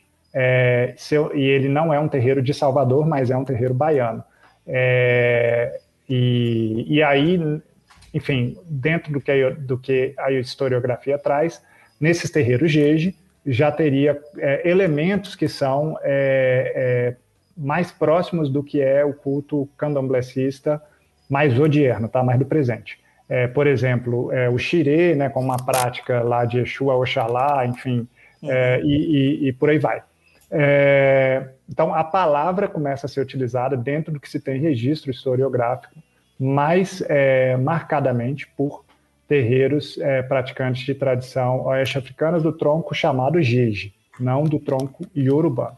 É, em, no século XX, em particular, se torna mais midiático o uso da palavra candomblé associado aos terreiros de tradição nagô, mais midiático, tá? É, é, existe também, aí tem a ver com, a, com o número de africanos e africanos que aportaram em Salvador, em particular, tá? É, a partir do século XIX, é, é, aportaram para fins de trabalho escravo e, enfim, é, seus descendentes, suas descendentes permanecem, né? é, é, existe também uma razão numérica que é importante, que é a de que em Salvador, em particular, a população dita Nagô supera a população anterior, que era dita angoleira, né, enfim, com sua ascendência centro-africana e com sua ascendência jeje. Então, o número, por assim dizer, de Nagôs em Salvador supera o de todos os outros povos negros juntos naquela cidade em particular. Então, Mas tem a ver termo... com a questão metropolitana, né? Que o Nagolha acabou sendo transportado para partes mais urbanísticas citatinas, assim. E, e o... Sim, e, é, e aí, assim, sim, mas também tem a ver com, com época, né? A gente tem que uhum. lembrar que o, o, coisa que a gente, que a gente é, costuma não, não, buscar muito associar, né? Mas a gente tem que lembrar que é, o tráfico negreiro ele não tinha só uma razão é, de especialização do trabalho. Ele também tinha é, uma razão do, do, do da, das formas de organização do capitalismo mundial. Então, tem Sim. a ver também com a proibição que a Inglaterra colocava em Portugal de, de, de origens possíveis para é, o tráfico negreiro. É, então, enfim, o, o, o, tráfico negreiro desde a África Central se torna é, bloqueado, impossível. A gente sabe que não foi bem impossível, mas dispendioso, muito difícil, e, e, nesse sentido, preterível ao fluxo, ao influxo de africanos escravizados para o Brasil desde o oeste de África, porque houve imposição é, inglesa sobre o comércio, sobre o tráfico negreiro a Portugal. Então, também o capitalismo internacional, o capitalismo mundial, as formas, aquela época, é um capitalismo diferente do atual, mas já industrial, né? Sim, lembrando sim, que a Inglaterra se industrializa no século XVII, então já um capitalismo industrial, é, é, é, também é, interfere nessa dinâmica do, e, e, vai explicar o porquê que no século XIX começa a chegar mais é, povos de origem dita Nagô ao Brasil do que de outras origens, né? E... Você olha no mapa, realmente, o porto dali da costa de Minas, né, a costa de São, do Forte de São Jorge, ele é muito alinhado com Salvador ali. No... É, então o tráfico era mais fácil, né, da, o é. transatlântico. Tem isso também, tem isso também, né? Distâncias e, enfim, outras questões também. É, é, enfim, existia um lucro importante associado, né? A gente é, é, a gente precisa lembrar que o Brasil estava inserido num processo de capitalismo internacional com a colonização. Né? É, é, uma, a historiografia da escola vai falar que é período pré-capitalista, mas, enfim, se a gente parar para pensar que, é, e, e, assim vai nos dizer a historiografia é, da universidade, né? se a gente parar para pensar que o que portugueses vieram buscar no Brasil, no fim das contas, foi enriquecimento, acumulação de capital, né? E, e a partir disso é, potencializar o seu comércio com outros países da, da Europa. Se isso não é capitalismo, eu não sei o que, que é, né? E, e então, enfim, a gente também é, precisa lembrar dessa, dessa raiz capitalista, mercadológica, né? De acumulação de riqueza, de enfim, de, de construção de fortunas que é, também está por trás do tráfico negreiro e de, das grandes navegações por aí vai. E, bom, no século XIX a gente vê grandes fortunas sendo construídas nesse comércio negreiro entre África e Brasil, construídas no Brasil em particular também. A gente Sim. tem muito brasileiro enriquecendo com o tráfico negreiro, a gente também tem muito africano enriquecendo com o tráfico negreiro, a gente tem muito inglês enriquecendo com o tráfico negreiro e muito português também.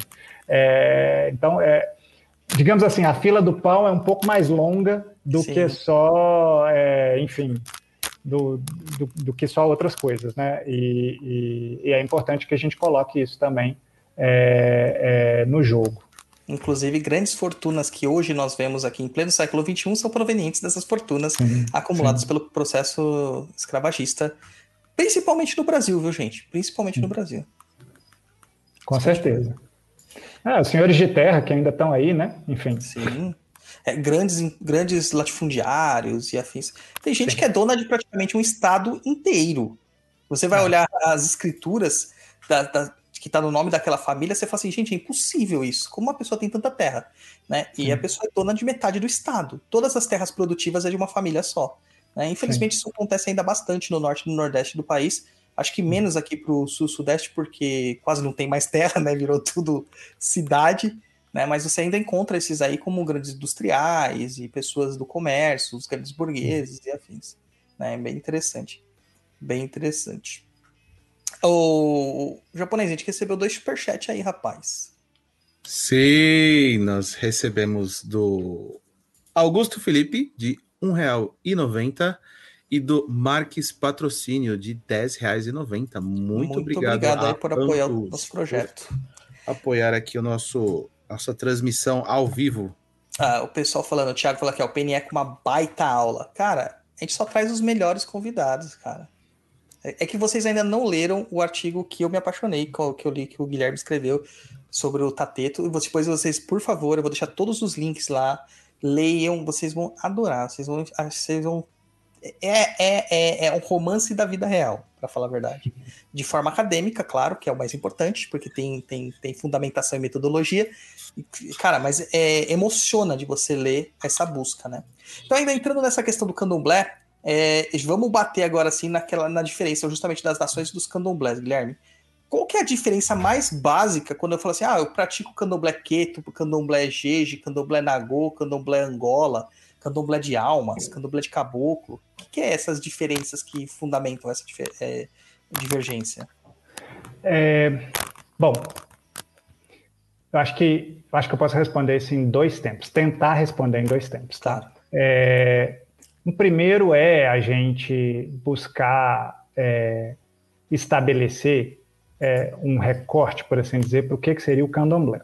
Tá? Então, o que é chamado de candomblé é uma religião que possui uma ênfase é, no culto a divindades do, do, do panteão afro-brasileiro. Divindades são, é, enfim, divindade da forja, divindade do raio, divindade da cachoeira e por aí vai.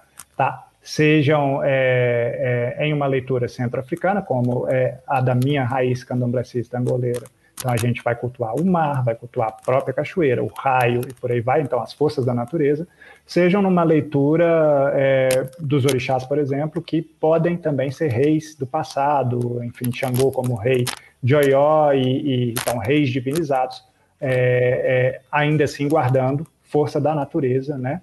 E, enfim, então, é, é, mas o ponto aqui que eu estou chamando a atenção é que é uma ênfase no culto a divindades.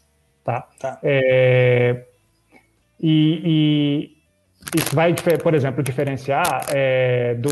Vou usar um banda como, como paralela. Um banda já tem uma ênfase no culto a antepassados, pessoas mortas que voltam aos terreiros para né, conversar com as pessoas vivas, trazendo conselhos. Né? Sim. E então é, o candomblé seria essa religião de ênfase no culto a divindades. E aí, bom, os panteões africanos, que de novo a gente vale sempre se referir a eles como é, no, com o termo no plural, porque são vários, né, tinham várias divindades. Os orixás são aquelas divindades de origem oeste africana, do chamado da chamada Yorubalândia, né, é, então a região do, do enfim, é, dominada sobretudo pelo Império de Oió e enfim, mas a região do, do, do que no Brasil foi chamado de povo Nagô, os Voduns, divindades é, do povo chamado no Brasil de Jeje, e os Inquices, divindades do povo chamado no Brasil de Angoleiro, né, é, ou Banto, ou enfim, povo de é, ascendência centro-africana. Então, essas são divindades distintas que é, foram, que aportaram no Brasil, é, trazidas por seus é, cultuadores, suas cultuadoras, né?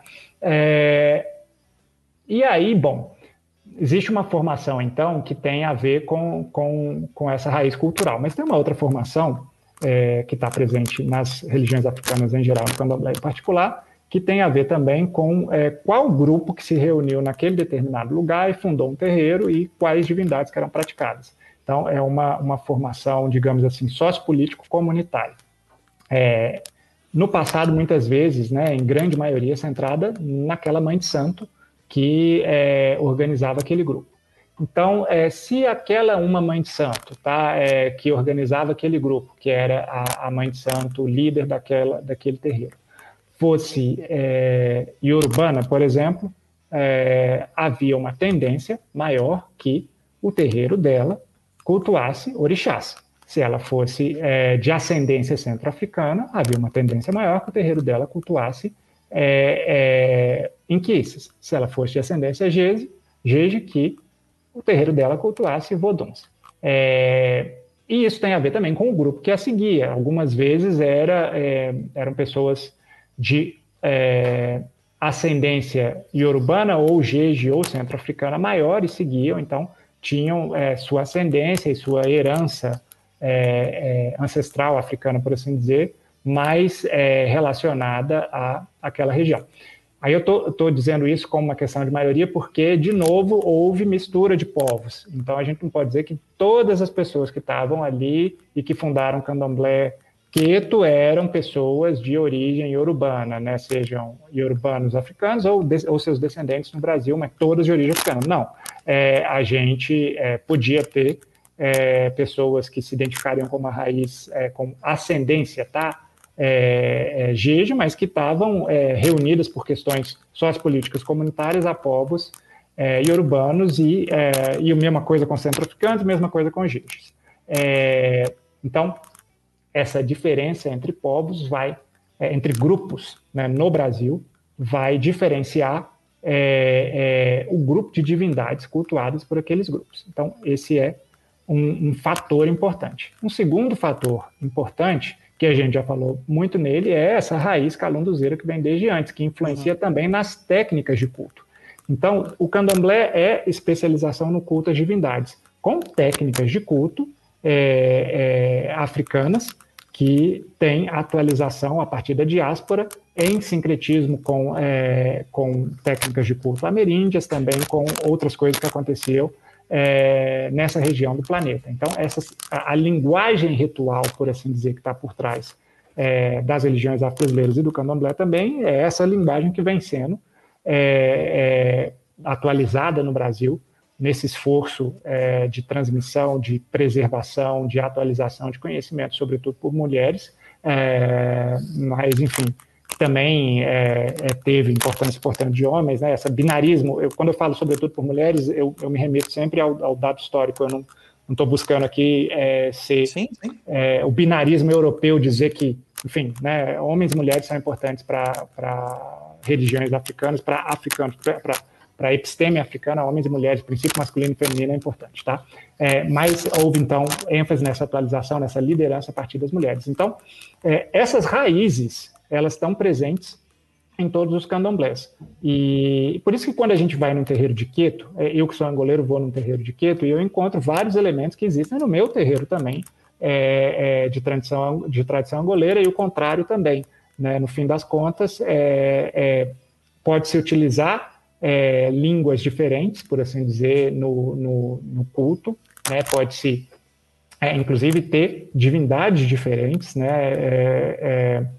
É, é, é eu me considero, é, eu sou filho de Zazi, eu, eu não me considero filho de Xangô, eu sou filho sim, de Zazi, né? E, e eu, eu, sou filho de um Inquice, não de um orixá. Mas, se eu estou num terreiro de que se toca para Xangô, eu peço a benção a meu pai, um Zazi, né? e, e, e então, é, não se é, é, essas, essas semelhanças elas são importantes e é, também são é, é, importantes as, as inclusões a partir das diferenças, né? E eu acredito que, então, respondendo finalmente a, a, a essa pergunta, a gente pode se remeter e, e, e há elementos sócio-históricos que nos ajudam, sócio-históricos políticos que nos ajudam a pensar nisso, a, aos grupos, de novo, né, que é, estruturaram os cultos, né, e, e, e as divindades que se cultuavam naqueles grupos ali, sem prejuízo de suas heranças calunduzeiras anteriores. Fantástico. Nossa, novamente aquela questão da inclusão, né? Uhum. Esse aspecto inclusivista, absorvedor do povo africano. A, a, então, no candomblé mesmo, no próprio candomblé Angola, o culto ao antepassado, o culto antepassado ele é um fundamento da, da tradição, né, da cultura e tradição é, dos povos de, centro-africanos de origem banto e tal. É, ele não se encontra esse culto dentro do candomblé Angola, do, do, do ancestral, propriamente dito.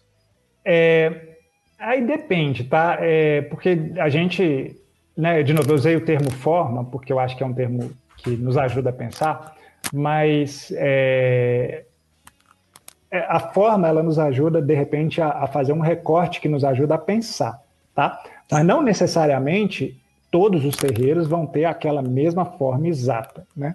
Porque não existe o Papa do Candomblé, né? Então, é, se todas as igrejas católicas seguem a diretriz do Vaticano, isso aí não vai acontecer nos candomblés. O candomblé segue a diretriz da mãe de santo, do pai de santo, da liderança religiosa daquela casa. Então, graças sim, a Zambi. Graças é, a Zambi. Graças a Zambi. Então, é, sim, existem terreiros que vão é, é, cultuar exclusivamente, terreiros de candomblé, tá? Que vão cultuar exclusivamente é, divindades. É, existem outros terreiros que vão cultuar divindades e antepassados, não tem nenhum problema com isso.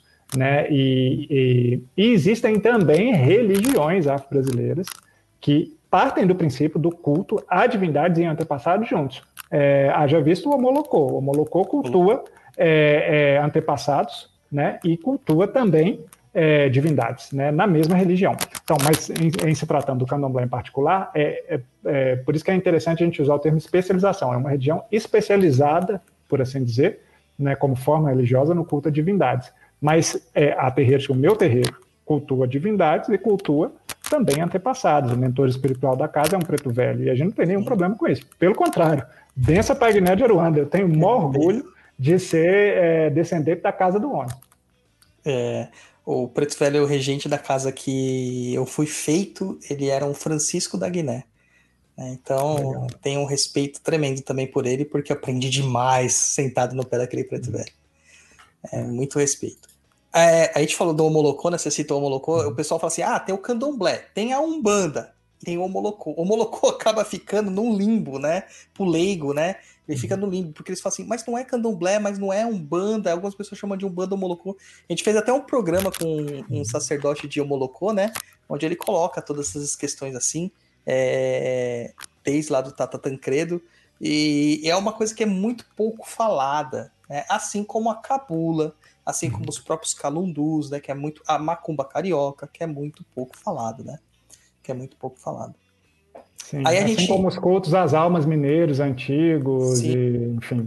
Ninguém fala desse. É, é, o próprio culto de Egungun, que é um culto que a galera adora postar o, o, o referencial dele na, na África, né?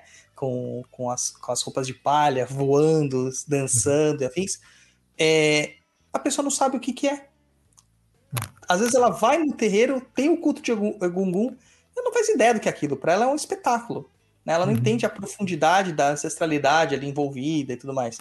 É, é, é justo. Eu acho que houve um momento na nossa, nossa mídia, propriamente dito, somente na mídia acadêmica, é, onde a gente ficou muito restrito ao candomblé queto, candomblé de, de, de, cultura nagô, e transformou umbandas, candomblé angola, candomblé, o próprio candomblé jeje, né, que tem uma profundidade muito grande, né? Uma forma de cultura muito específica.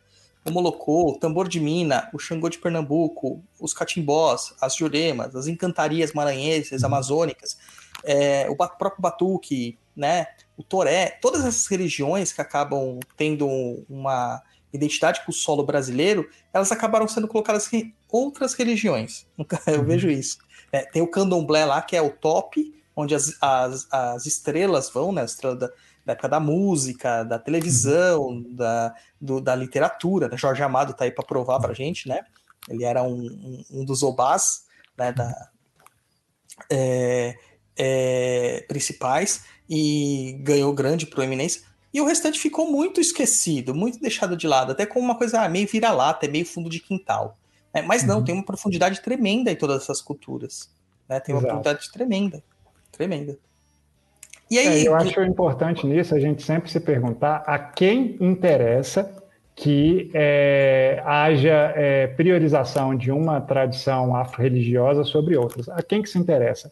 É a, a, a, mãe de santo que na casa dela tem é, carinho por seu preto velho, por seu orixá, o seu vodum, o seu inquice? É a ela que interessa? Ou é a, enfim, a Toni Malvadeza que também, é, enfim, tinha lá seu cargo de Obá, é, num movimento de política importante é, das mães de santos soteropolitanas para que o candomblé sobrevivesse também na Bahia do século XX. Mas, de novo, a quem interessa é, é, que haja separação? É a gente que interessa? É a gente que, que enfim, não tem nenhum problema é, em, em cultuar o Inquice, em, em agradecer o orixá, em bater cabeça para o Vodum, e a conversar com o preto velho, abraçar o caboclo, pedir conselho para o Exu, é a gente que interessa a separação? Ou é, ou é a outras pessoas que, enfim, são racistas contra nós? Sim, é, é, é isso acaba fragmentando a nossa capacidade de, de, de diálogo, e novamente aquilo fala assim, são culturas negras, são culturas indígenas é, originárias, são culturas caboclas, né? Até o termo caboclo, muitas pessoas tentam é, é, deturpar, é o termo do povo da terra, é o povo feito da terra. É o povo nascido na terra, aqui nesse, nesse chão que virou o Brasil. Esqueçam, antes do português chegar aqui, não existia Brasil. Uhum. Era outra coisa, era terra de Pindorama para alguns, eram vários tipos de, de povoados, de, de, de, de, nações que tinham diferentes. O, esse contexto Brasil é só a partir da entrada do português aqui de uma forma forçosa. E uhum. isso demora ainda. A gente vai ver essa questão de Brasil já lá para o século final do século XVIII, comecinho do uhum. século XIX. É, é, e há um, um, um, um, certo movimento que acaba entrando dentro do próprio terreiro, de vários terreiros, e que isso fragiliza mais as, os cultos afro, como uma, uma segmentação mesmo. Vamos, dividir esse povo, porque eles juntos eles são muito poderosos. Lembrando, o Brasil é o país mais negro fora da África. É onde que tem mais. O, o Brasil, na sua linguagem, ele tem muitos termos do quimbundo, do quincongo, do ambundo. Tem muitos termos, muitos termos. A gente fala, a gente não percebe. Por isso é nossa diferença linguística lá de Portugal. Tem muito termo tupi, tem muito termo em guarani. É isso a diferença. E a gente não se entende como um povo, né? A gente não se entende, a gente uhum. acaba se segmentando. E o terreiro une todo esse povo. O terreiro une. Uhum. Né? Ali, no, ali na, no pé do orixá, no pé do inquice, no pé do preto velho, não importa. Isso, e tem uma coisa. E, e realmente tem um interesse racista por trás de tudo isso, enraizado na nossa sociedade, para que a gente se segmente e fraqueça. Por isso que é importante esses movimentos de, de, de principalmente acadêmicos, de levar para academia mesmo, essa cultura. Sim, é, esse é o propósito que a gente tem com é, o Grupo Calundu, né, que, enfim, Calundu, Grupo de Estudos sobre Religiões Afro-Brasileiras, o propósito que a gente tem é tanto de é, discutir é, desde dentro dos terreiros é, nas universidades, porque, enfim, somos todos e todos iniciados, é, iniciadas, então a gente busca ter um olhar êmico no debate acadêmico sobre religiões afro-brasileiras também. É, e aí é nesse sentido que a gente consegue, inclusive, fazer uma releitura de textos publicados, é, às vezes no passado, às vezes mais recentemente, é, a partir dos nossos grupos de estudo, né? A gente consegue fazer uma releitura é, daquilo que foi publicado, é, é, mas também a gente busca, como todo grupo de estudos, né, instituído é, a partir de uma universidade, a gente também busca ser locos de é, é, compartilhamento de conhecimento. Então, é, é, a gente também está produzindo, a gente também está, enfim, se formando, né, trabalhando nossas dissertações de mestrado, nossas teses de doutorado, é, e, e, e, compartilhando não só lendo para a gente mesmo, mas também, enfim, organizando lives, fazendo encontros é, quinzenais públicos e, enfim, democratizando o acesso ao conhecimento, é, como é o princípio da educação pública brasileira, que vem sendo esquecido, né? Mas, enfim, é, é, como é o princípio da educação pública brasileira também, é da democratização do conhecimento, é, é, do acesso por todas e todos que têm interesse. Então, é conhecimento desde chão do terreiro e é conhecimento também em diálogo com aquilo que é produzido na academia e buscando é, retroalimentar a própria academia, que, enfim, é, só porque lá atrás tinha é, pesquisadores e pesquisadores um pouco mais racistas e que buscavam enquadrar é, a nossa afro-religiosidade em caixinhas que lhes interessassem, só porque isso aconteceu no passado, não quer dizer que a gente tem que permanecer no presente é, refém dessas caixinhas. você fez referência aí é, a essa ênfase é, acadêmica, por exemplo, é, nas tradições Nagô. Isso também é um modelo de tradição chamado de nagocentrismo, né? Pureza Nagô, por aí vai. E eu chamo a atenção de novo, né? É muito difundido a partir dos trabalhos do médico, do médico maranhense radicado na Bahia, homem branco lá do passado. É, é, nem era tão branco assim, mas não interessa isso. Enfim, Raimundo Nina Rodrigues que é, seguia um modelo lombrosiano, era ele que estava buscando purismo, né? era ele que estava é, tentando enxergar essas coisas. Não era a mãe de santo lá da Casa Branca da época que estava tentando é, encontrar pureza em nada. Era, enfim, tinha o interesse é, desse senhor em particular, que contribuiu com muitos estudos, que foi um estudioso também, é, e a gente tem que reconhecer que fez também várias coisas, é, mas que também nos legou um modelo que hoje em dia a gente precisa rejeitar. Né? É, é mais é higienista, exato. É mais importante para a gente, é mais útil para a gente no presente, pelo menos eu gosto de pensar assim, é muito mais útil a gente, a gente buscar aprender com é, os processos de solidariedade, com os processos de inclusão, com, é, com os processos de sobrevivência, com os processos de inteligência política das mulheres negras ao longo de toda a triste história do povo negro no Brasil, seja com a colonização é, enfim, no período é, colonial, é, e a escravidão, seja com as reminiscências da colonialidade no presente, com essa ferida aberta colonial que permanece no presente com o racismo odierno da sociedade brasileira, seja com, é, enfim, é, no período que for, a inteligência política das mulheres negras, a inteligência política também dos homens negros, é, a, a, a, capacidade de sobrevivência que a gente vai enxergar no terreiro de candomblé, tomando benção mãe de santo, mas também vai enxergar lá na periferia de todas as cidades, é, enfim, com a organização comunitária periférica, que é uma organização negra também, é, e, e, enfim, que vai ter paralelo com é, organizações negras que a gente vai encontrar também, por exemplo, nas periferias de Luanda, uh, em Angola ou outros locais de África. Enfim, essa, essa inteligência de sobrevivência em coletividade, né, de que a união é, é, é, o que nos leva mais adiante, que juntos chegamos mais adiante, como eu ouvi muitas vezes do meu pai, como eu ouvi muitas vezes do meu avô, como eu ouvi muitas vezes de mães de santo, enfim, é junto que a gente vai mais longe. Então, essa inteligência é, do povo negro que está sobrevivendo à violência há tanto tempo, é, é, é, essa aí que nos interessa é, é, é, falar sobre ela, ler, estudar sobre ela e compartilhar e aprender com ela. Exatamente. Né? Depois daquela propaganda que transformaram Machado de Assis num homem branco, eu já não duvido mais nada. Né? Uhum. Esse processo eugenista que a gente tem midiático.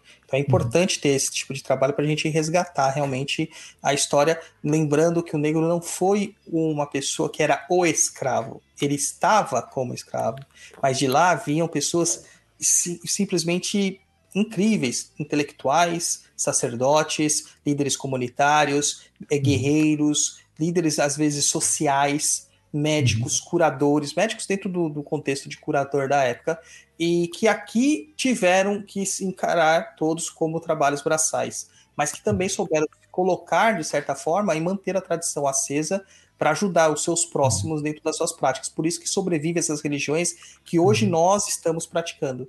É, é, não tinham livros, isso é um segredo passado de boca ao ouvido, de, inici de, de iniciador para iniciado que chega até as nossas práticas, e claro, que nós aqui, abrindo um espaço, tirando o academicismo, entrando no, no, lado religioso, nós que acreditamos na transmissão de informação de um, de um ente espiritual, de uma entidade espiritual, de uma inteligência eh, espiritual, sabemos que eles nos trazem muito é, de informação, de aprendizado, de, de, de, de correção, independente do que a gente está neste momento vivenciando a, a identidade aqui é de manter esta chama acesa, não permitir que isso se acabe, não permitir uhum. que isso seja jogado de volta ao tapete. Graças à internet, a gente está conseguindo é, manter alguma chama acesa. Com muito sacrifício, mas a gente chega lá. A gente chega é, lá. Mas o importante é a gente fazer o trabalho, né? A dificuldade sempre teve posta. O importante é a gente resistir a ela e seguir em frente.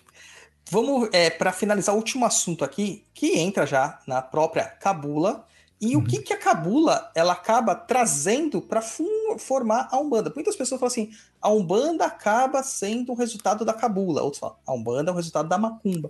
Eu acho que é tudo tão ligado, né? O que, que você pode falar para a gente do que pode ser revelado, né? De cabula e essa, essa associação com a Umbanda, Guilherme?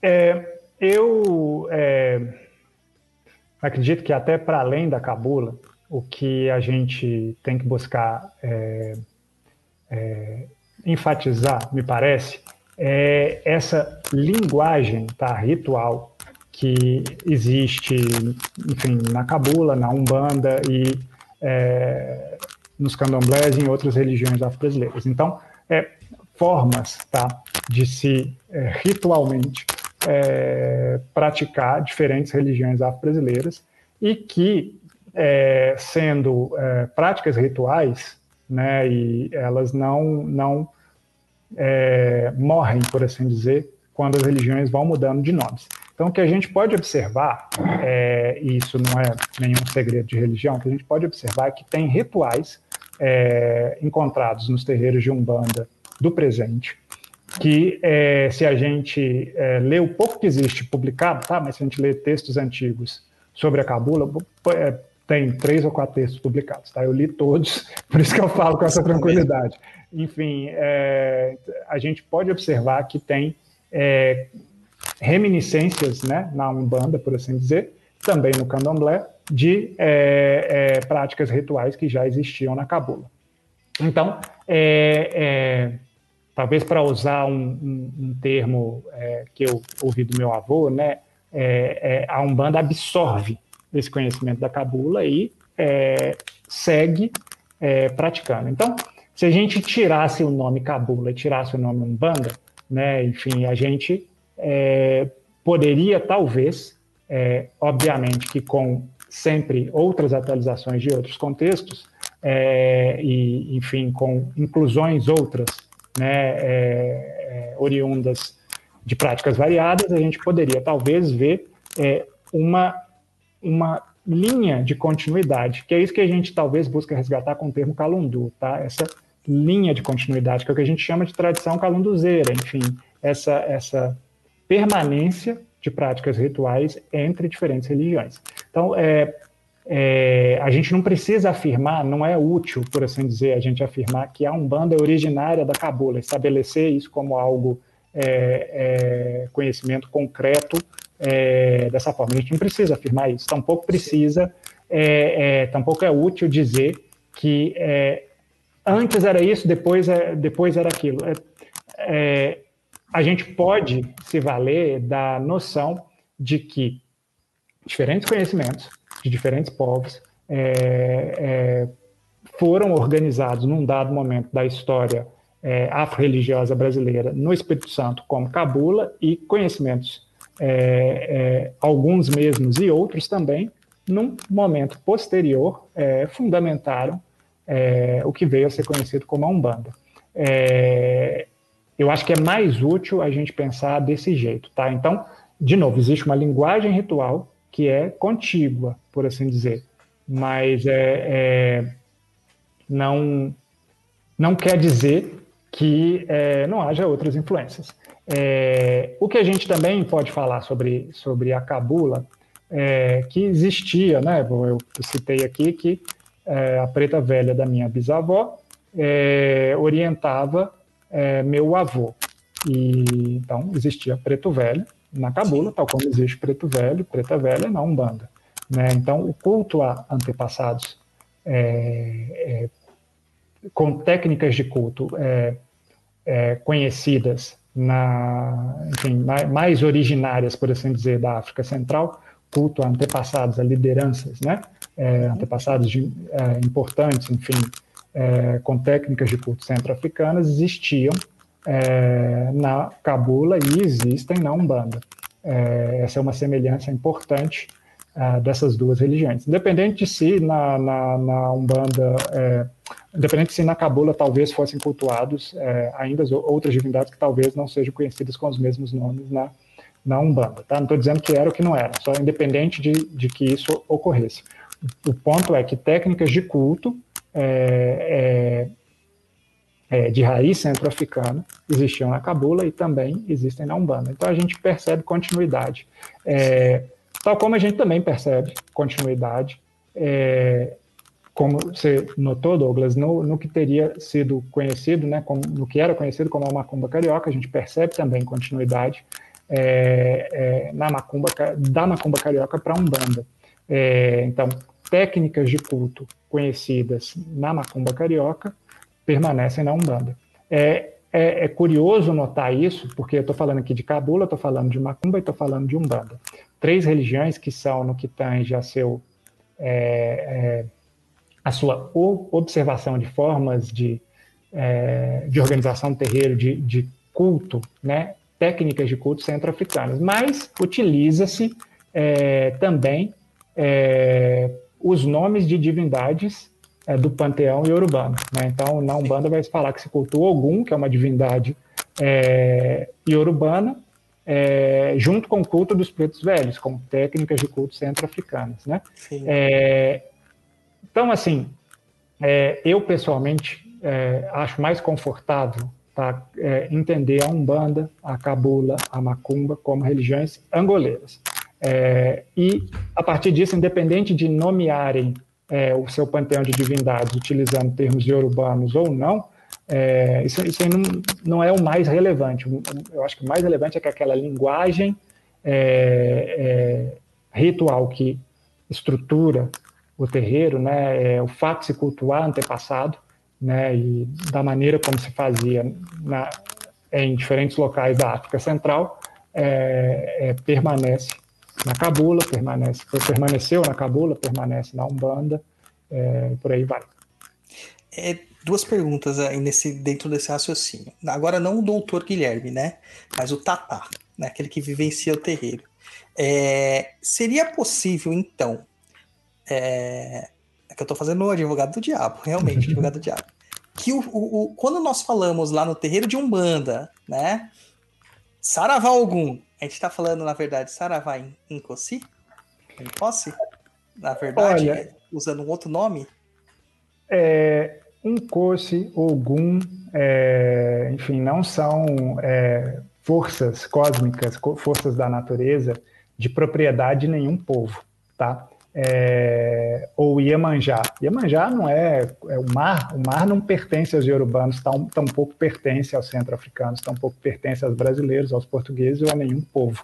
Tá? O mar é de todos e todas. Né? É, é, é uma força ancestral do planeta Terra, é, que é cultuado, é, enfim, a forja, é, o ferro, o mar, a cachoeira, o raio, são forças desse planeta que são cultuadas em, por diferentes povos em diferentes locais do planeta que não são de propriedade exclusiva de nenhum povo. Então, quando a gente diz Saravá Ogum, Saravá Uncoce, é, Lemambuco, Tate Tonzazi, é, Caô, Cabecilê, não interessa, a gente está tá fazendo referência a essas forças ancestrais e é, são a elas que a gente bate cabeça nos terreiros de candomblé, nos terreiros de umbanda, na cabula, enfim, no tericô, tambor de mina, não interessa onde, são a essas forças. Também a essas forças que a gente vai cultuar lá quando entra no, no templo de Shiva, na Índia, é também a essas forças ancestrais que a gente está cultuando, que não pertencem, de novo, a nenhum povo com nenhuma exclusividade. É, nesse sentido, eu não vejo nenhuma incoerência é, em se acender uma vela para algum num terreiro é, seja de candomblé, Angola, ou de Umbanda, ou de qualquer religião. Você está acendendo uma vela, rezando com o coração para aquela força ali que está te dando força. E, enfim, que dê força, né? Que seja abençoado. É, maravilha, maravilha. E a segunda pergunta: seria possível que lá na Cabula manifestasse os antepassados da terra dos indígenas, dos povos originários? É, eu acredito que sim. Tá? É, como a cabula, é, ao que a gente tem conhecimento, tá? É, é, da forma como meu avô praticava, é uma religião que não mais existe, tá? É, isso é um, é até um, um, de novo, é uma religião é, afro-capixaba. Eu, eu tive num, numa, numa roda de diálogo é, mais recentemente com Leonor, que é uma professora da Universidade é, Federal do Espírito Santo, é, filha de Xangô, hoje em dia, bom, na época morava em Salvador, é, e ela participava de um grupo de estudos sobre a cabula e me disse que não se tinha mais conhecimento de cabuleiros vivos. Eu falei, não, meu avô. Né? Ela falou, seu avô pratica, foi iniciado na cabula e pratica? Eu falei, é. E, e enfim, é, conforme Leonor, ele teria sido o, o, único cabuleiro vivo que ela já tinha tido notícia. Mas eu tive notícia depois, é, sobretudo depois de publicar o artigo, eu tive notícia de outras pessoas que é, praticariam a cabula, é, não necessariamente na sua forma mais antiga que meu avô foi iniciado, é, mas, é, é, enfim, que manteriam vivos os conhecimentos de origem afro-capixaba, é, entendido como cabula. Isso dito, nenhuma dessas pessoas jamais me revelou se nem meu avô e nem ninguém para quem rezava, tá? Então eu sei que tinha preto velho por causa da preta velha do, da minha bisavó que orientava. E eu acredito sim que havia é, é, culto a entidades da Terra, é, é, é enfim, entidades do, do, caboclas ou outras. Eu acredito sim que isso, que isso é, seria possível, mas eu não posso afirmar isso com nenhum grau de conhecimento fático, tá? É, acredito que sim, mas não posso afirmar. Maravilha, maravilha. Para gente fechar, o que, que você indica aí para a gente de literatura, de workshop, cursos, informações, é, artigos que a gente possa se aprofundar nesses temas que a gente falou dos cultos angoleiros? É, bom, tem uma miríade de textos que, que são é, interessantes, tá? Eu acho que desde lá dos clássicos é, até textos mais recentes. É, do, do, ponto de vista dos clássicos, é, com muitas ressalvas, eu acho que é interessante a gente ler Edson Carneiro. Com muitas ressalvas, eu digo porque os textos clássicos muitas vezes estão presos ao modelo da pureza Nagô, tá?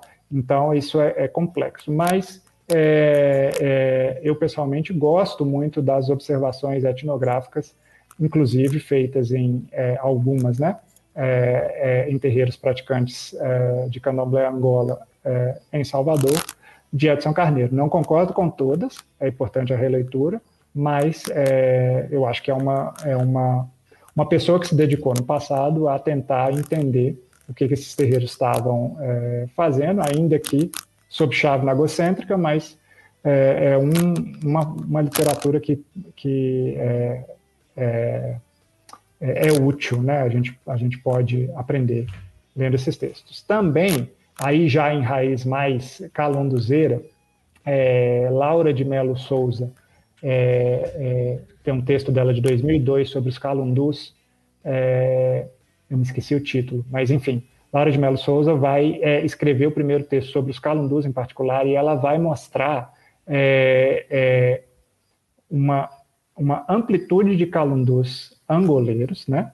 E, e, e, parte do que ela é historiadora, então ela vai mostrar parte do que é, é, na história se conseguiu levantar de informações sobre, sobre esses calundus e é um, um, um, é um, é um texto interessante para que a gente é, busque aprender sobre os calundus. Aí, bom, é, sobre ela, os tem uma, ela tem um dos livros meus preferidos, que é O Diabo e a Terra de Santa Cruz. Na Terra sim, de Santa Cruz. sim. É um dos meus sim. livros preferidos. Sim. É, é, não, ela é muito boa, ela é muito boa. É, sobre candomblé Angola em particular, é, eu pessoalmente é, indicaria, é, dentre outros, o, o Anderson Flor do Nascimento, Tá? É, é, ele tem alguns bons textos sobre candomblé Angola em particular. É, é, o foco dele não é necessariamente o candomblé Angola, senão o candomblé como um todo, mas ele é, é um Tapa Tinquice, né, é um pai de santo, é, enfim.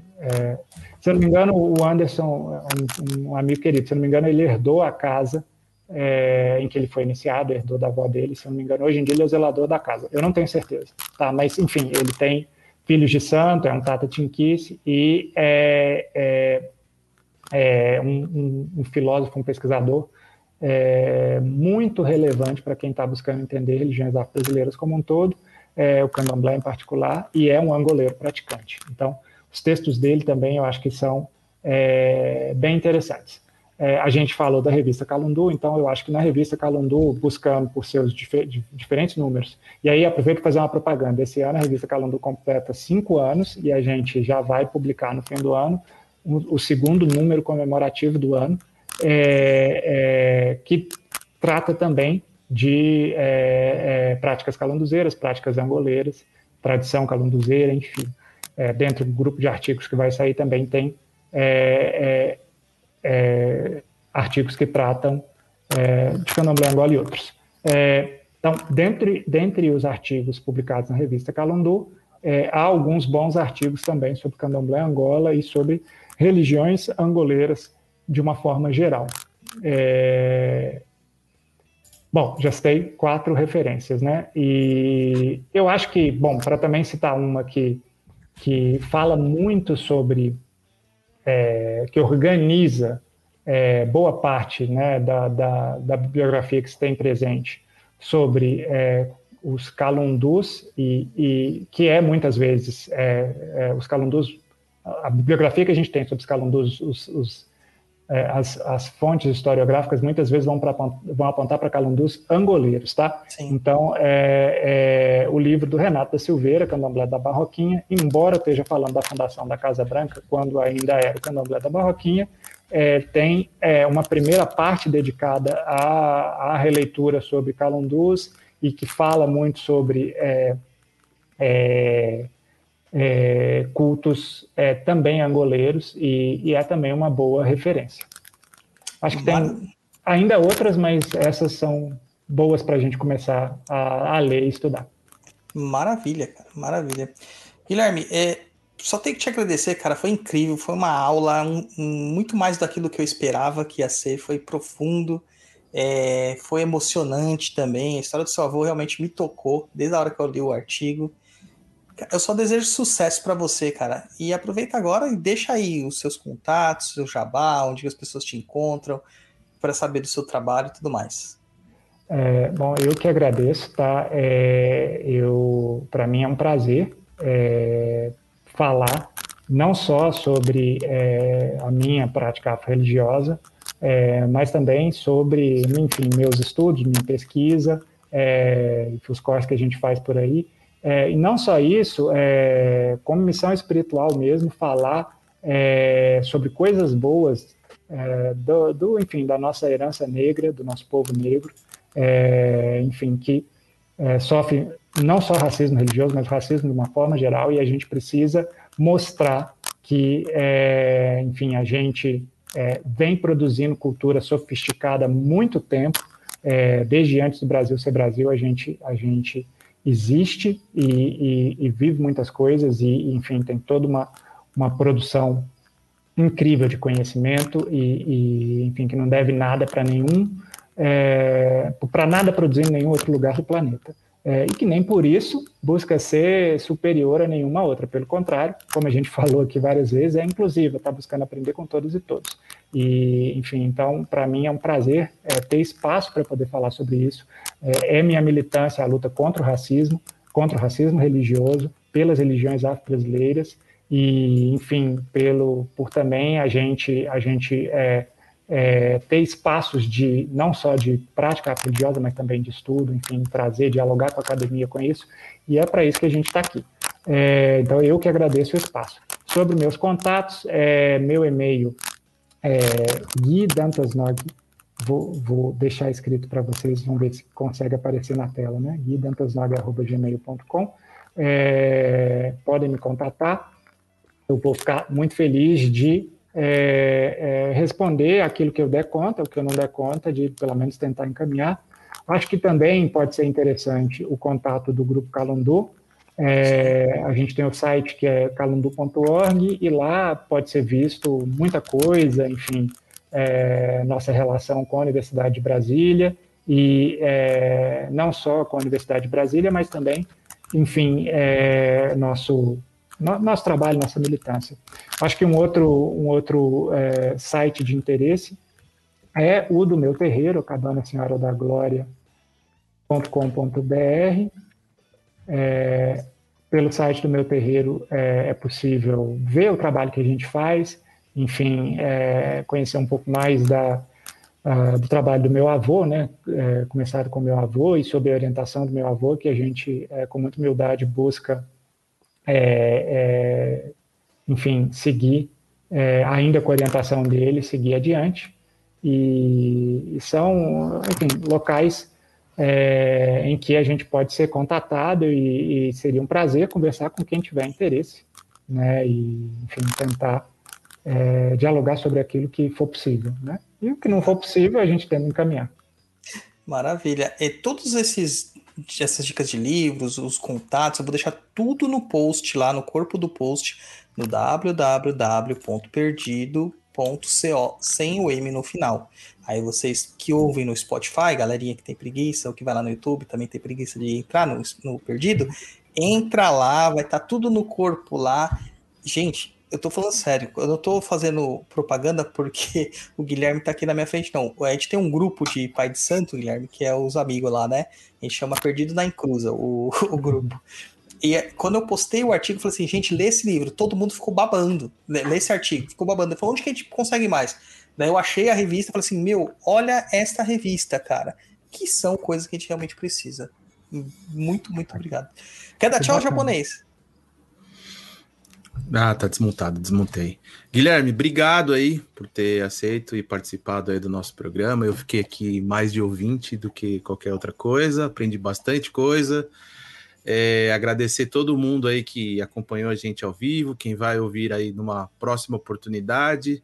Lá no comecinho tem os recadinhos, quem puder apoiar a gente, apoie. Quem puder seguir, siga. Quem puder compartilhar também os nossos episódios também, fique à vontade, tá, gente? Pode compartilhar, não cai o dedo e não custa nada. Ajuda a gente aí a, a crescer. E aí, quem gostou do programa, quiser também é, ver aí, mandar sua dúvida, manda o um e-mail aí para o Gui, entra lá no site do Calundu, da casa dele, enfim, acompanha aí também todo o trabalho dele. E é isso. Sexta-feira, último Cansado, dia do né? mês. Né?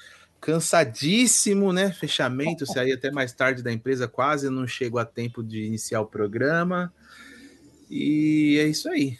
Vamos que vamos. É isso aí, gente. Muito obrigado, Guilherme, de novo. Obrigado a todo mundo. Obrigado a vocês. Da, da sua raiz, tá? Da Cabana Senhora da Glória. Muito obrigado. Minhas lembranças ao Tateto, ao seu pai, a, a espiritual como um todo. Né? Oh, e... Deixa eu só dar um detalhe depois, pra você poder terminar rapidinho. Pode falar, fala, Carlos. Não, fala, já não, me interrompeu. Termina, termina, termina. É, muito obrigada a, a, essa oportunidade que a gente teve de ter esse diálogo aqui. Muito obrigado mesmo. Pode, ter, pode agora falar, japonês. Se você já me interrompeu, fala. Oh, pessoal, para quem não sabe, a gente tem um apoio lá no Catarse lá, e o nosso projeto, ele tem um selinho do Catarse, que é o projeto que amamos. Então fica ligado que é um projeto que o Catarse está de olho, que ele apoia, que ele incentiva, tá? Não é qualquer coisa que ganha o selinho do projeto que amamos do Catarse. Se puder ajudar. Fomos, fomos, indicados no Twitter deles, viu? E, Sim. ó, detalhe: se vocês estão procurando aí, ah, quero entretenimento, não é a nossa pegada. Nossa pegada aqui é educação, que é um entretenimento. Porque aprender é fantástico, é divertido, é muito bom. Eu não sei se alguém já tinha notado, percebido isso, mas está aí, projetos que amamos no Catarse. Ah, e se bater a meta lá, acho que é 3 mil, né? A meta lá que a gente isso. definiu. Vamos gravar um episódio em estúdio, viu? Em estúdio, aí o japonês. Bora. Aí, vamos então, embora agora. Saravá para todo mundo, saravá todas as bandas. Eu vou cancelar o áudio do japonês, porque o japonês estava cansado, agora vai ficar mais cansado ainda. Muito obrigado a todo mundo e até a próxima.